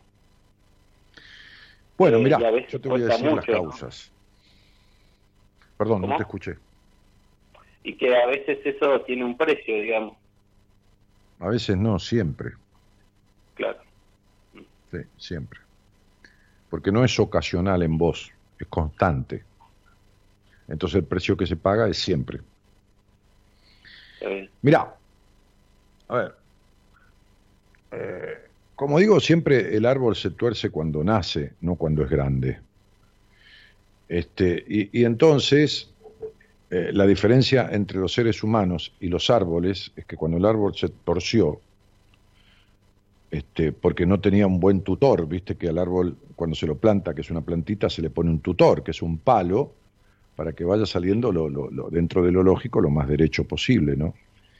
Eh, entonces, este, lo- los seres humanos tenemos la posibilidad de que si nos, torcimos involuntariamente, porque somos lo que los demás hacen de nosotros, este, eh, eh, por eso en la corriente psicológica que se llama conductismo, el conductismo ortodoxo, cuando nació el conductismo, hace muchos años, cuando existían solamente dos corrientes, dos grandes corrientes psicoterapéuticas que eran totalmente opuestas. Por un lado estaba el psicoanálisis, que era el escuchar al paciente, el acompañarlo, el creer o el entender que, que el paciente tiene las herramientas y que las va a encontrar en esas conversaciones, en las sesiones.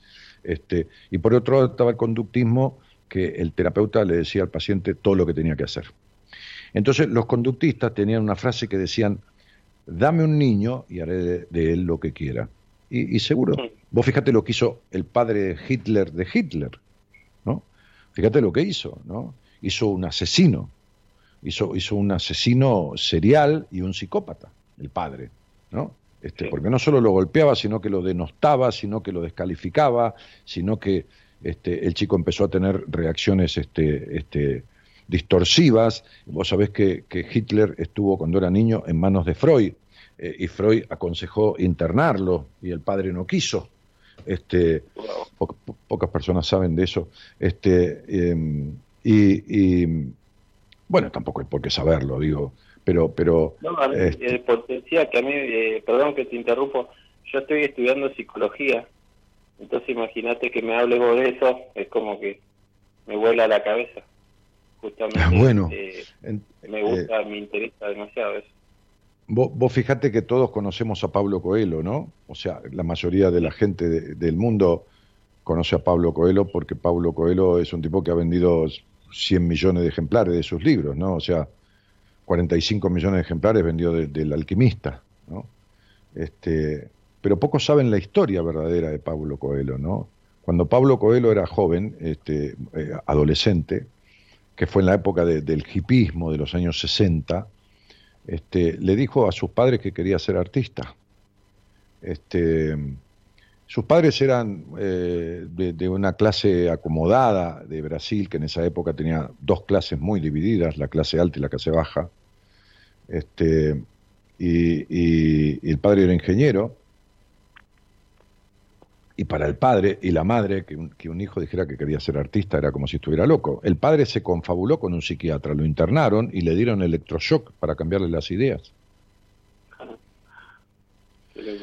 Cuando salió de ahí, Paulo Coelho, salió medio boludo, por supuesto, este, este, estuvo un tiempo este, bastante apaciguado, pero a los pocos meses, no te puedo decir el tiempo exacto, por ahí al año, empezó de vuelta con la misma idea.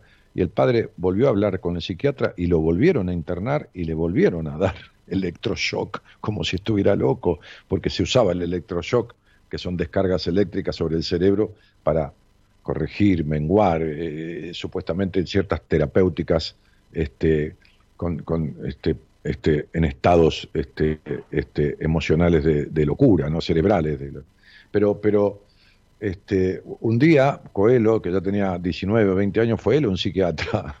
Y el psiquiatra dijo, usted no tiene nada, nunca tuvo nada. Y se fue de la casa.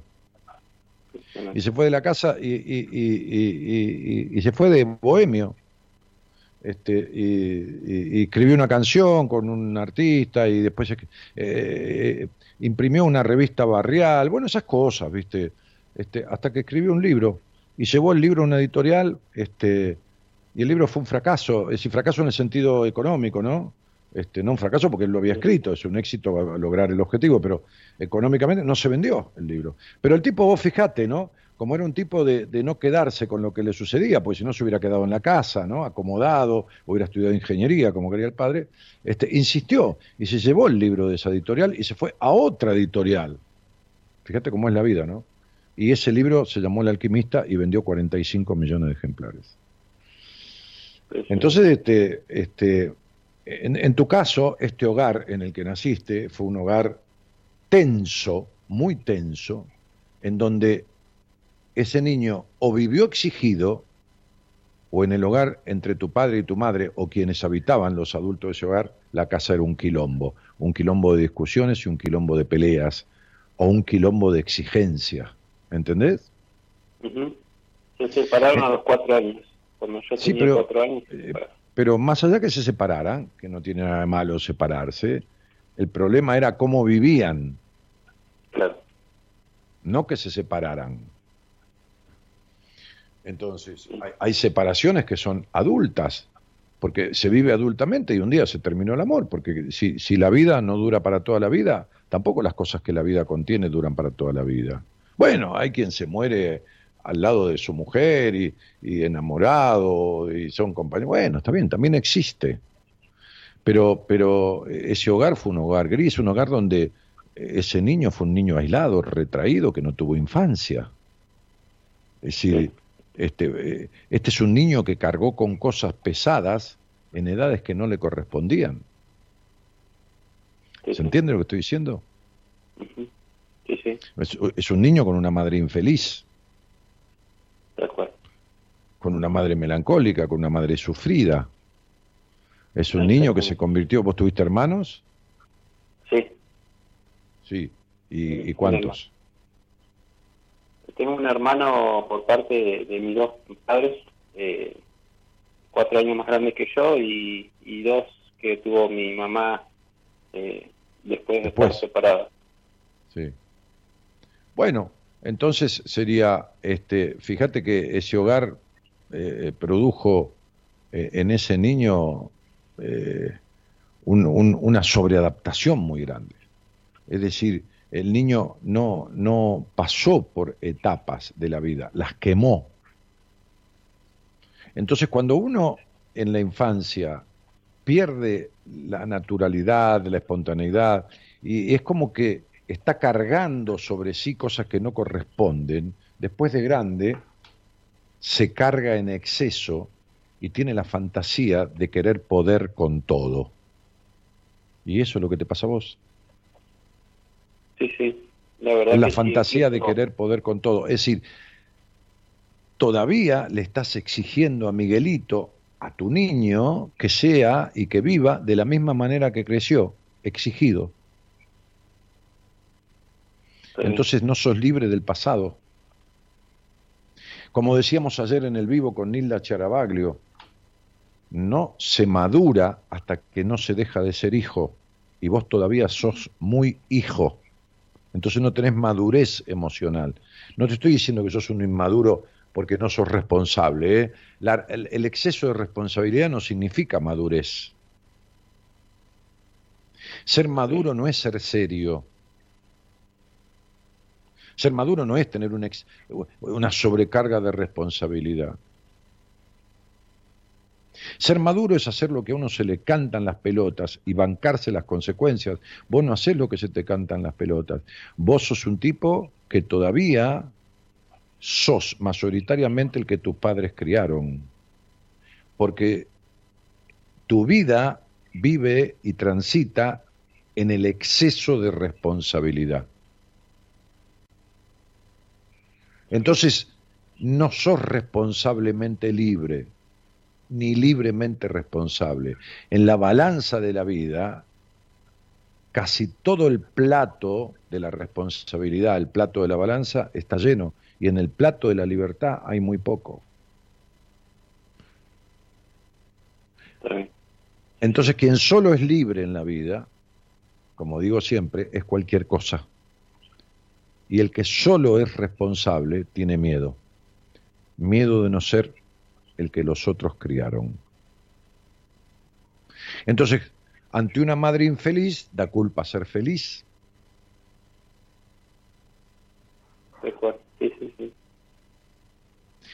Quiere decir, quiere decir que tu grado de madurez es escaso porque todavía no has dejado de ser mayoritariamente hijo. Como decía Sartre, el hombre es lo que hace con lo que hicieron con él.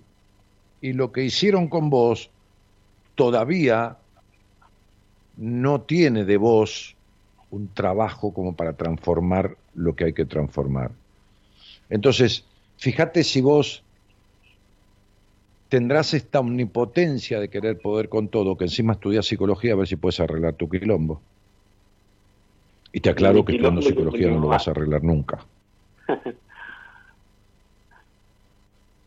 No lo vas a arreglar nunca. Claro, no, no lo vas a arreglar nunca. Viste que casi siempre los plomeros tienen problemas en las cañerías, en la casa. O, los pintores, eh, la mayoría tienen el problema que le, falta pintar algún cuarto o no tienen la casa bien pintada.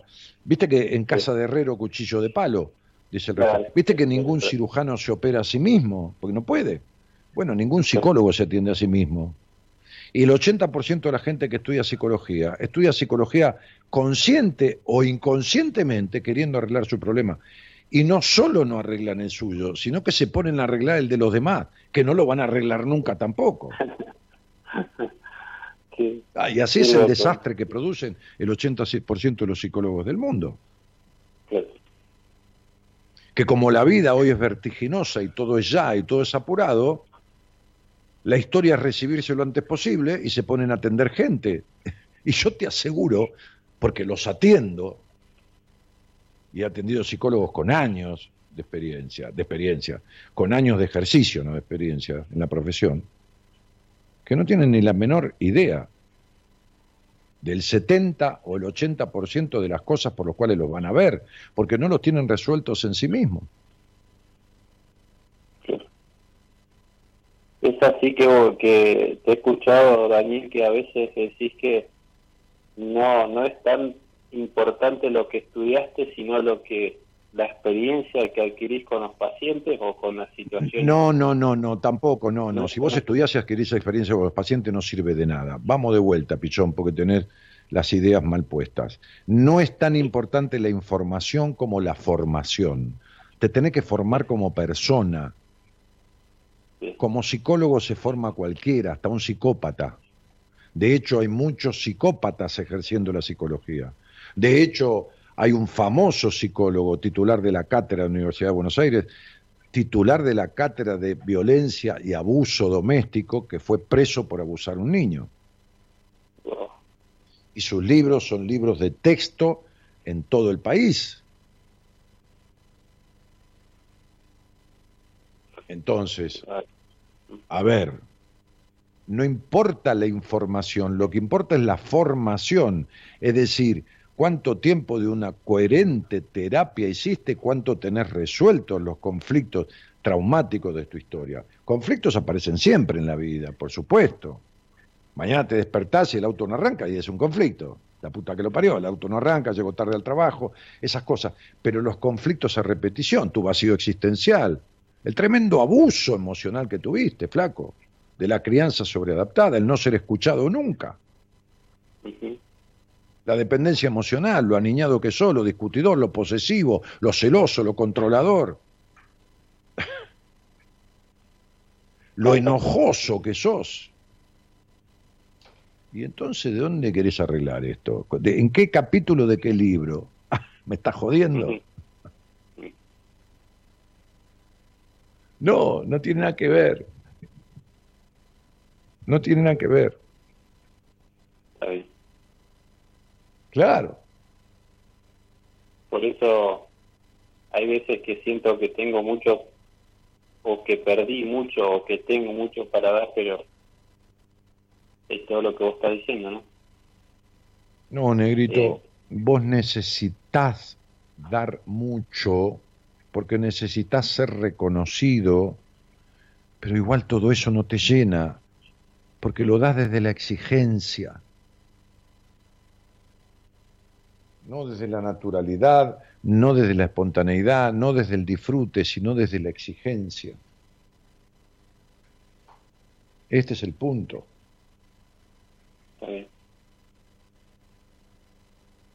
Seguís jodiéndole la vida a Miguelito. ¿Entendés? Miguelito vive en el medio de la tensión, como vivió en el hogar donde nació. Quita la pandemia, pregúntate cuántos amigos tenías y a qué jugabas con ellos. Quita la pandemia y pregúntate qué proporción había entre tu responsabilidad y la libertad y el disfrute. Y fíjate si había relación entre una cosa y la otra. Sí, poco. Y bueno, hermano, te faltó agregar el nada, poco y nada. Y bueno.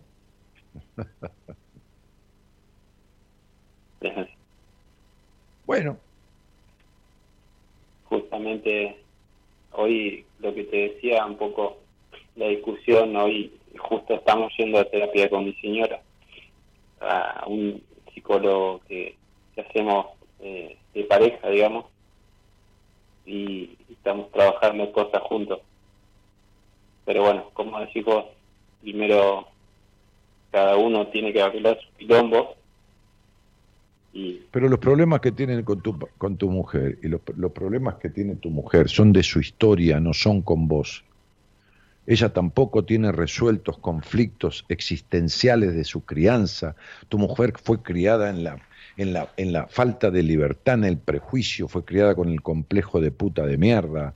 Tu mujer tiene problemas de su infancia, de, de, de de, vinculares que no, no se corresponden con tu matrimonio. En tu matrimonio están las consecuencias de esas cuestiones. Las terapias de pareja, a mí, modesto entender, no sirven cuando lo que tiene la pareja son desavenencias por conflictos de la historia de cada uno. ¿Entendés? porque eso hay que arreglarlo individualmente. Pero, a ver, sería como que tu mujer tenga gastritis este, y vos tengas, este, qué sé yo, angina, y vayan los dos al médico y, y el médico trate de arreglar las dos cosas a la vez con la misma medicación. ¿Me entendés lo que te digo? Entonces un médico es de la gastritis y otro es de la, de anginas, qué sé yo, por decirte algo, ¿no? Entonces digo, eh, so- son quilombos de cada uno, no, no, son conflictos de, de resolución de cada uno. ¿Qui- ¿Quién es el celoso posesivo en la pareja, vos o ella? No, ella, ¿Eh? Ella, ella tiene problemas bastante. Ahora ya un poco, no tanto, pero... Ajá. ¿Y quién dijo que vos no sos igual? ¿Me entendés que no tenés, no tenés ni la base de todo esto, Miguel? O sea, no tenés ni la base de todo esto. Es decir, ¿vos se juntarías todos los días con ladrones? No, no. Porque no sos ladrón, ¿no? ¿Y por qué convivís todo el tiempo con una celosa? Incluso la que, eh, uno piensa que, que va a cambiar la persona que tiene al lado. Pero no es así, querido. Vos sos un celoso controlador total. Lo que pasa es que el trabajo lo hace tu mujer. ¿Vos viste algún preso que se la pase cuidando al carcelero? No, ¿Y por qué el preso no está controlando al carcelero nunca? ¿Por qué el preso no controla al carcelero? Porque no es su... No, porque lo tiene todo el tiempo controlándolo a él. ¿Para qué lo va a controlar si ya lo tiene controlado? El carcelero está encima todo el tiempo vigilándolo. Por eso vos no controlas a tu mujer. Tu mujer se llega a ir cuatro días afuera con las amigas, que te que el otro, y vos caminas por las paredes. O sea, vos sos de los tipos que dividen a las mujeres en dos clases. Las que son para casarse y las que son para hacer esas cosas. Tal cual. Vos te casaste con tu mamá. Por eso te dije que nunca despegaste de tu historia. Mira, te voy a decir una cosa muy íntima. Vos jamás te masturbaste pensando en tu mujer. Entonces date cuenta que ya partimos para la mierda, ¿entendés? Y que tus fantasías sexuales no son las que vos después tenés cuando tenés sexo con tu mujer. Entonces, ¿de qué me estás hablando? ¿Entendés que sos un controlador y un prejuicioso y un posesivo y un celoso, igual que ella? Porque nadie está con ladrones si no es ladrón. Nadie está con drogadictos si no es adicto. Y el que está con un celoso es celoso. Lo que pasa que uno es el celoso activo, que hace todo el trabajo de controlar dónde va, de dónde venís y todo lo demás. ¿Y para qué mierda la vas a controlar si la tenés todo el día encima, controlándote? ¿Me entendés qué fácil que es? ¿Entendés que estás estudiando psicología y que vas a un psicólogo que no sabe una mierda porque nunca le explicó esto?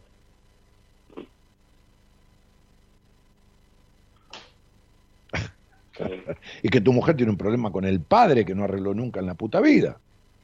Tal cual. Sí, ya lo sé. Pero, pero, a ver, pero no porque yo sea divino. Justamente sí. Porque hay mecánicos que vos le llevas el auto y, y vos decís, che, anda mal, a ver, arrancalo. Y escuchan el motor y te dicen, es tal cosa y es tal cosa. Bueno, si yo te estoy viendo a vos, yo ya sé la mujer que tenés que tener. Está claro, dime cómo eres y te diré con quién andas. es al revés, ¿viste? Cuando dice, dime con quién andas y te diré quién eres. No, yo digo, di- yo veo cómo sos y enseguida te digo con quién andás. Entonces, digo, ¿qué, qué, qué, qué te... Miguel, deja de estudiar psicología, sentate con un terapeuta, hacer terapia, tenés un Edipo terrible con tu mamá. ¿Quién fue el elegido de tu, de tu mamá? Dale. Eh, no, en realidad yo, como se separaron cuando yo tenía cuatro años, la que cumplió el rol fue mi abuela. Muy bien. ¿Y qué hizo tu mamá? Mi mamá estaba y no estaba, una... Y bueno, ¿no entendés que vos tenés terror al abandono de una mujer? Por eso tenés una mujer controladora que está encima tuyo como nunca estuvo tu madre. ¿Vos entendés que los vínculos no son casualidades? ¿Entendés por qué tenés una mujer que está todo el día encima tuyo? Por el abandono de tu mamá.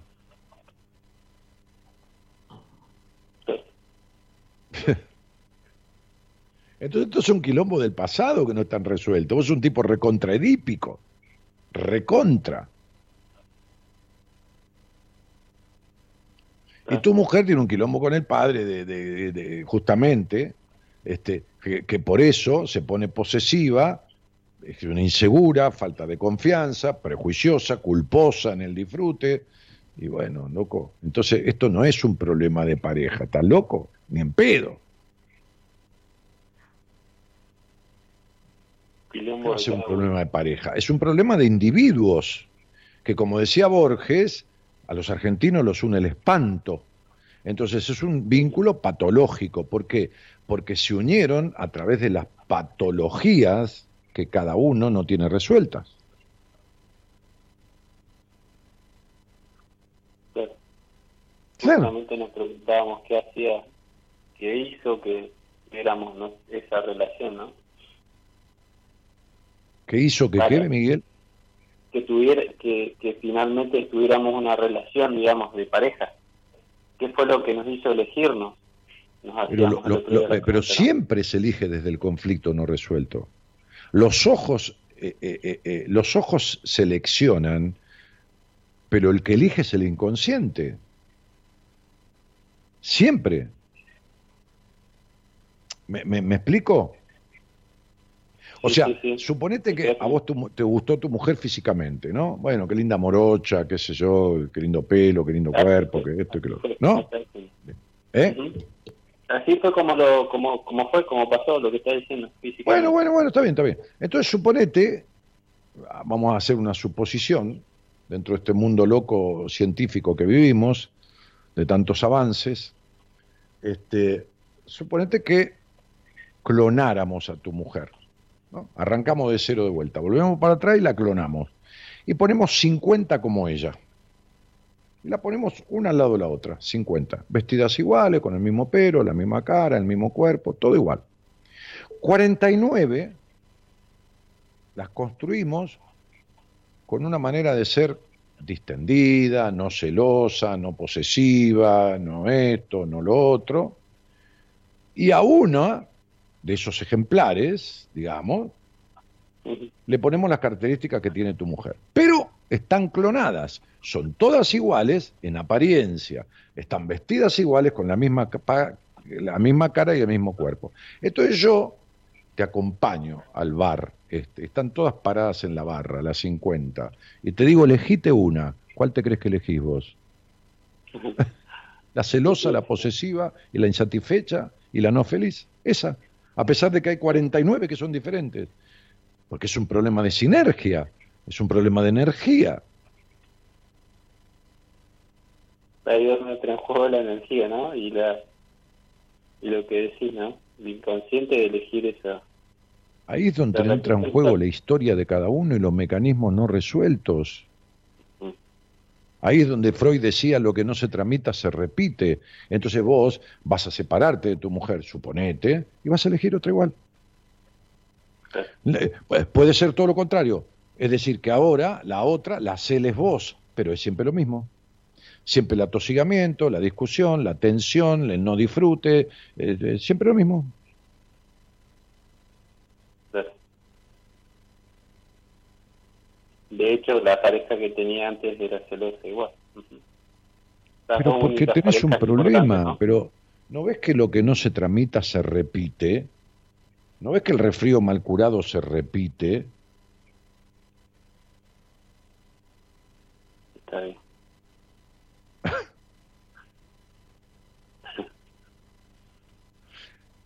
Con todo respeto, eso que están haciendo, que le llaman terapia de pareja, no sirve absolutamente para nada.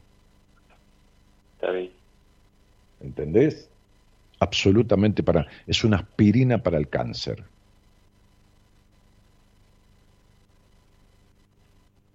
¿Por qué? Porque tu mujer y vos tienen problemas de base que los llevan a situaciones que deben ser tratadas individualmente, a fondo, en la construcción de un vínculo íntimo con el terapeuta. Pero ustedes son tan presos y carceleros que no tienen libertad ni de ir a terapia separados. Vos podrías hasta celar a tu mujer del terapeuta. No, no, es, es, es, es- muy fuerte. Este, este, de, de celar que tenga intimidad con un hombre que no sea vos. ¿Entendés lo que te digo? Y que vaya Sí, y que sí, hable sí, cosas que ella no te contaría. Suponte que fuera mi paciente. Ya me pasó. Suponte- Tenés razón. ¿Eh? Ya me pasó cuando una vez fue a un psicólogo. ¿Viste? ¿Viste? ¿Viste? ¿Entendiste que sos el celoso y el controlador? Imaginá que si tu mujer fuera paciente mía, no te contaría ni una puta palabra de lo que habla y hace en el proceso conmigo. Nada. Absolutamente nada.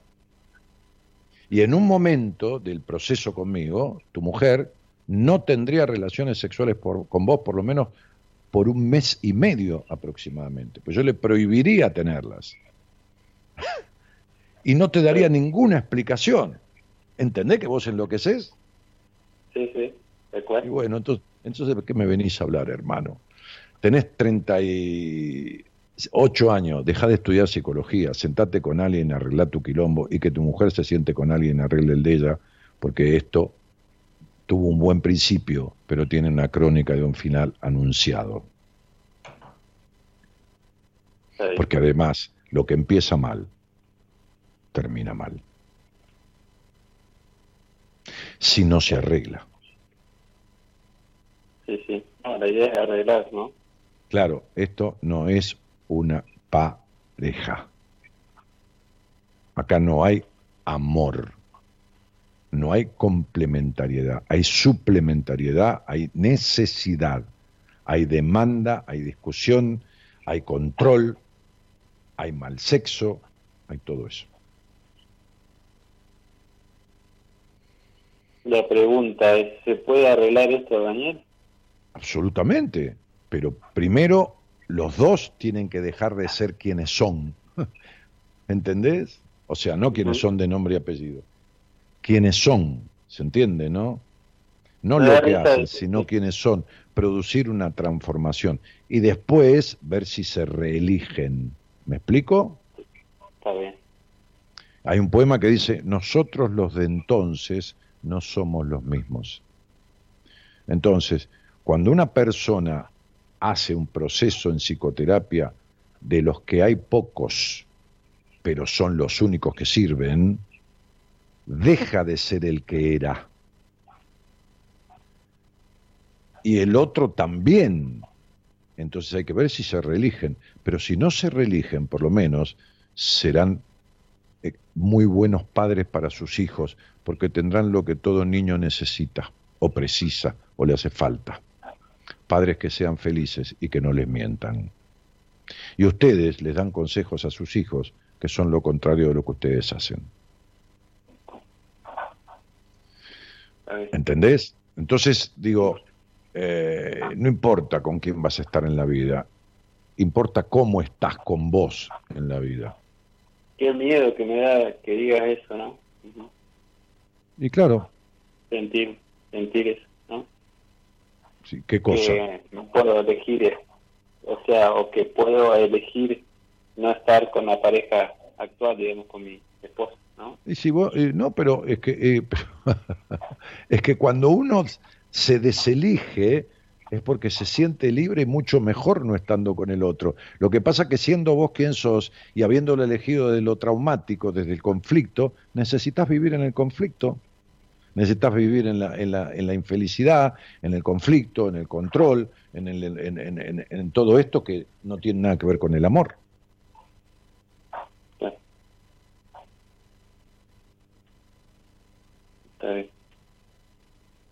Lógico. Por eso mucha gente dice, ay Dani, yo te tengo miedo, te, conozco y te escucho, me das mucha confianza, pero te tengo miedo. No me tiene miedo a mí, tiene miedo a esa transformación, tiene miedo a dejar de ser el que era. ¿Por qué? Y porque ese es el que mandato, esa es la crianza que tuviste, son las órdenes que tenés. Sería mamá, papá, abuela, quédense tranquilo, que cuando yo sea grande voy a hacer lo posible por ser infeliz, así como me criaron. Y esto es lo que vos haces. No, de ninguna manera lo quiero hacer, pero sí, sí. Y, sí, sí, sí, pero, y pero desde que empezamos a hablar.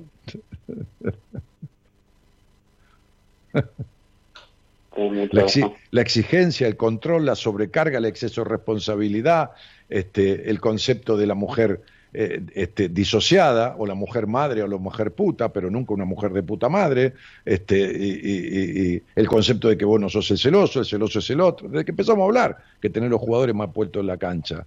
Y así no se puede ser feliz o vivir en bienestar nunca. ¿De qué me hablas, negro?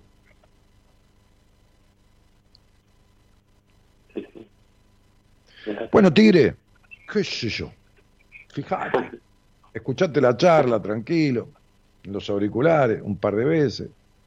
Y fíjate si te calza, si no te calza. Y si no, olvídate que la tuvimos y listo. No, no, Te mando- si me calza, Bueno, qué sé yo. me calza y, y quiero eh, superarme Bueno, y entender Ponete- qué es lo que, ponete en marcha. Entonces, de- de- de- de- deja de ir a terapia juntos sabiendo que no sirve para nada. Dejate de joder. ¿Entendés? Sí. Claro. Me haces acordar el cuento de la Reserva India, que, que- que se iban a casar este, este, una, una, una preciosa muchacha este, con, con un guerrero de la tribu, y lo fueron a ver al brujo de la tribu. Y entonces, este, este, ¿a qué vienen? le dijo. Y venimos para que nos, nos des un, un conjuro, para que siempre estemos juntos, con, con un amor, y nunca nos separemos ni un instante en la vida, y que estemos esto y lo otro, y de acá y de allá. Bueno, le dijo el brujo. Vos, le dijo la muchacha, andá a- la cumbre más lejana de nuestra reserva y tenés que cazar un águila, este, este, pero de tal manera y con tal paciencia que no la lastimes para nada y la traigas viva acá en una red. Y vos, le dijo al guerrero, andate al pico más alto de la montaña más alta y cazá un cóndor.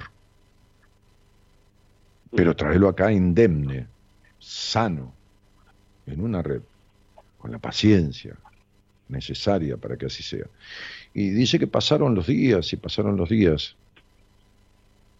Y entonces llegaron con en diferentes momentos y ambos fueron al- al- lugar del brujo de la tribu y le llevaron ella ese águila y él ese cóndor. Entonces ella le dijo, ¿qué vamos a hacer? Vamos a matarlos, cocinarlos y comer sus carnes. Él dijo, "Oh, no, dijo el brujo de la tribu. Y el, joven guerrero dijo, entonces beberemos de su sangre eh, con un conjuro. que-". No, tampoco.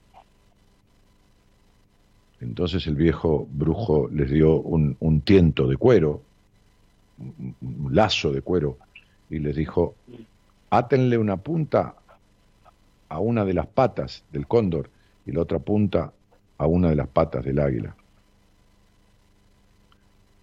¿Y qué haremos luego? Y luego levántenlos y échenlos a volar. Y cuando las aves se pusieron a volar y estaban atadas en una pata con un tiento de un metro de cuero, no podían volar, se arrastraban, tiraban una para un lado, otra para el otro y empezaron a darse picotazos y empezaron a lastimarse porque no podían separarse. Y dijo, esta es la verdadera fórmula del amor. Vuelen juntos pero no atados, porque el estar atados va a hacer que se lastimen. ¿Entendiste? Sí, sí, sí. Muy bien, querido, te mando un abrazo. Gracias por el tiempo, Daniel. Gracias a vos por la confianza, Gracias. querido. Chao.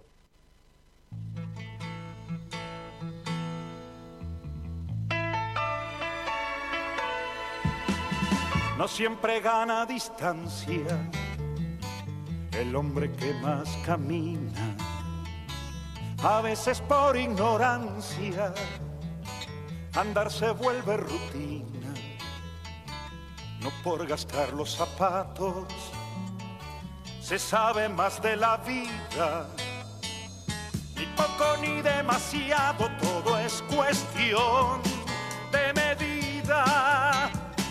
Ni poco ni demasiado, todo es cuestión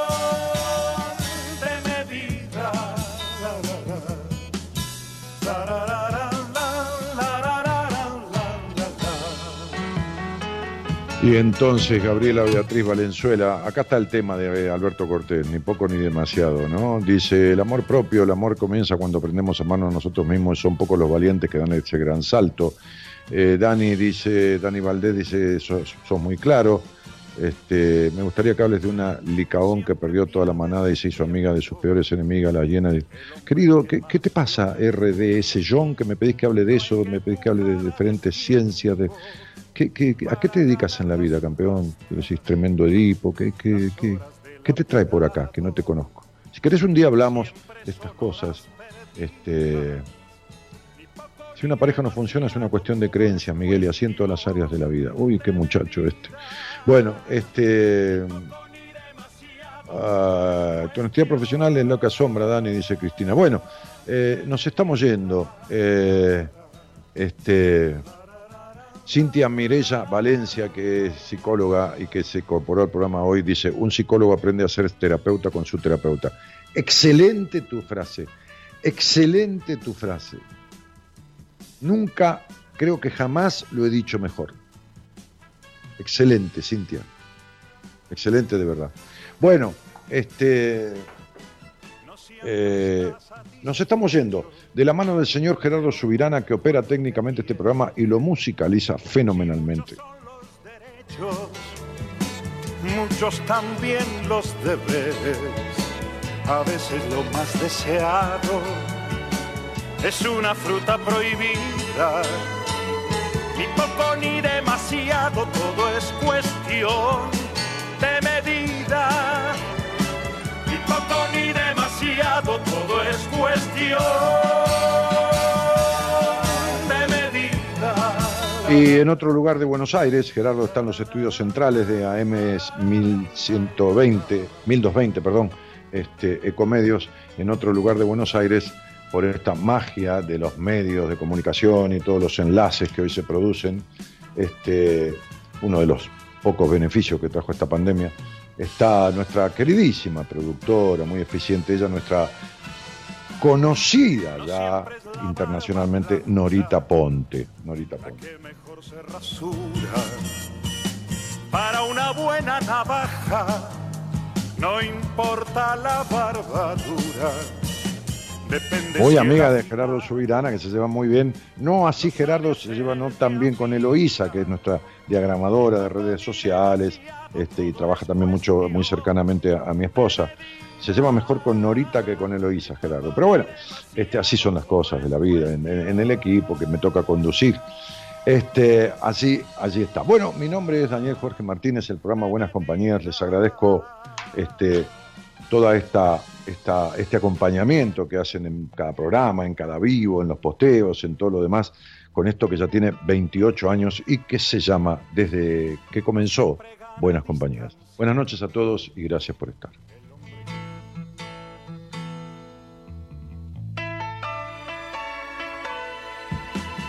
no siempre gana distancia el hombre que más camina, a veces por ignorancia, andar se vuelve rutina, no por gastar los zapatos, se sabe más de la vida, ni poco ni demasiado, todo es cuestión de medida.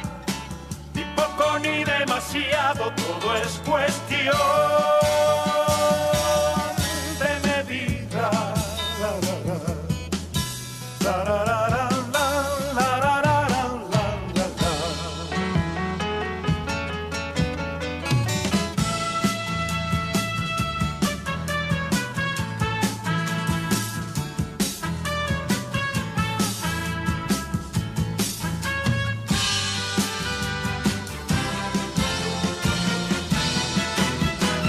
siempre pierde su tiempo el hombre que más lo gasta.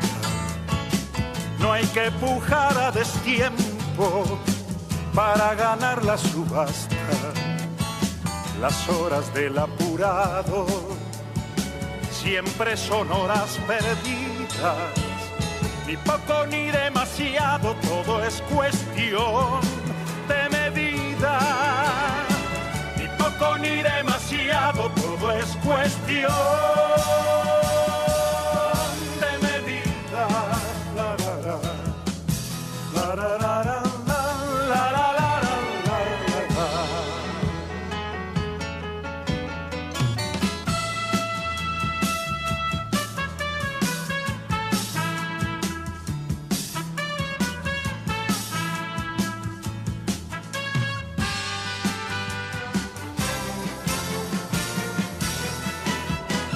Siempre está satisfecho el hombre con lo que tiene.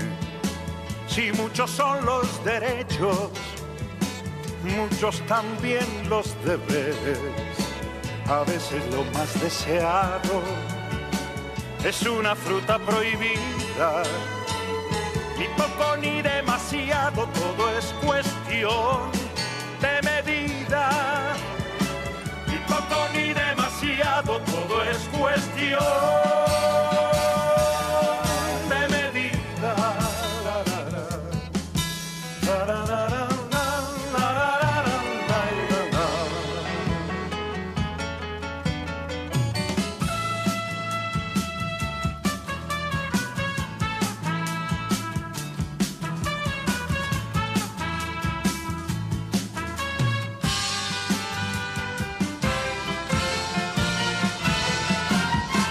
No siempre es la barba blanda la que mejor se rasura. Para una buena navaja no importa la barbadura. Depende si el afilado lo sabe hacer el que afila. Ni poco ni demasiado, todo es cuestión de medida poco ni demasiado, todo es cuestión.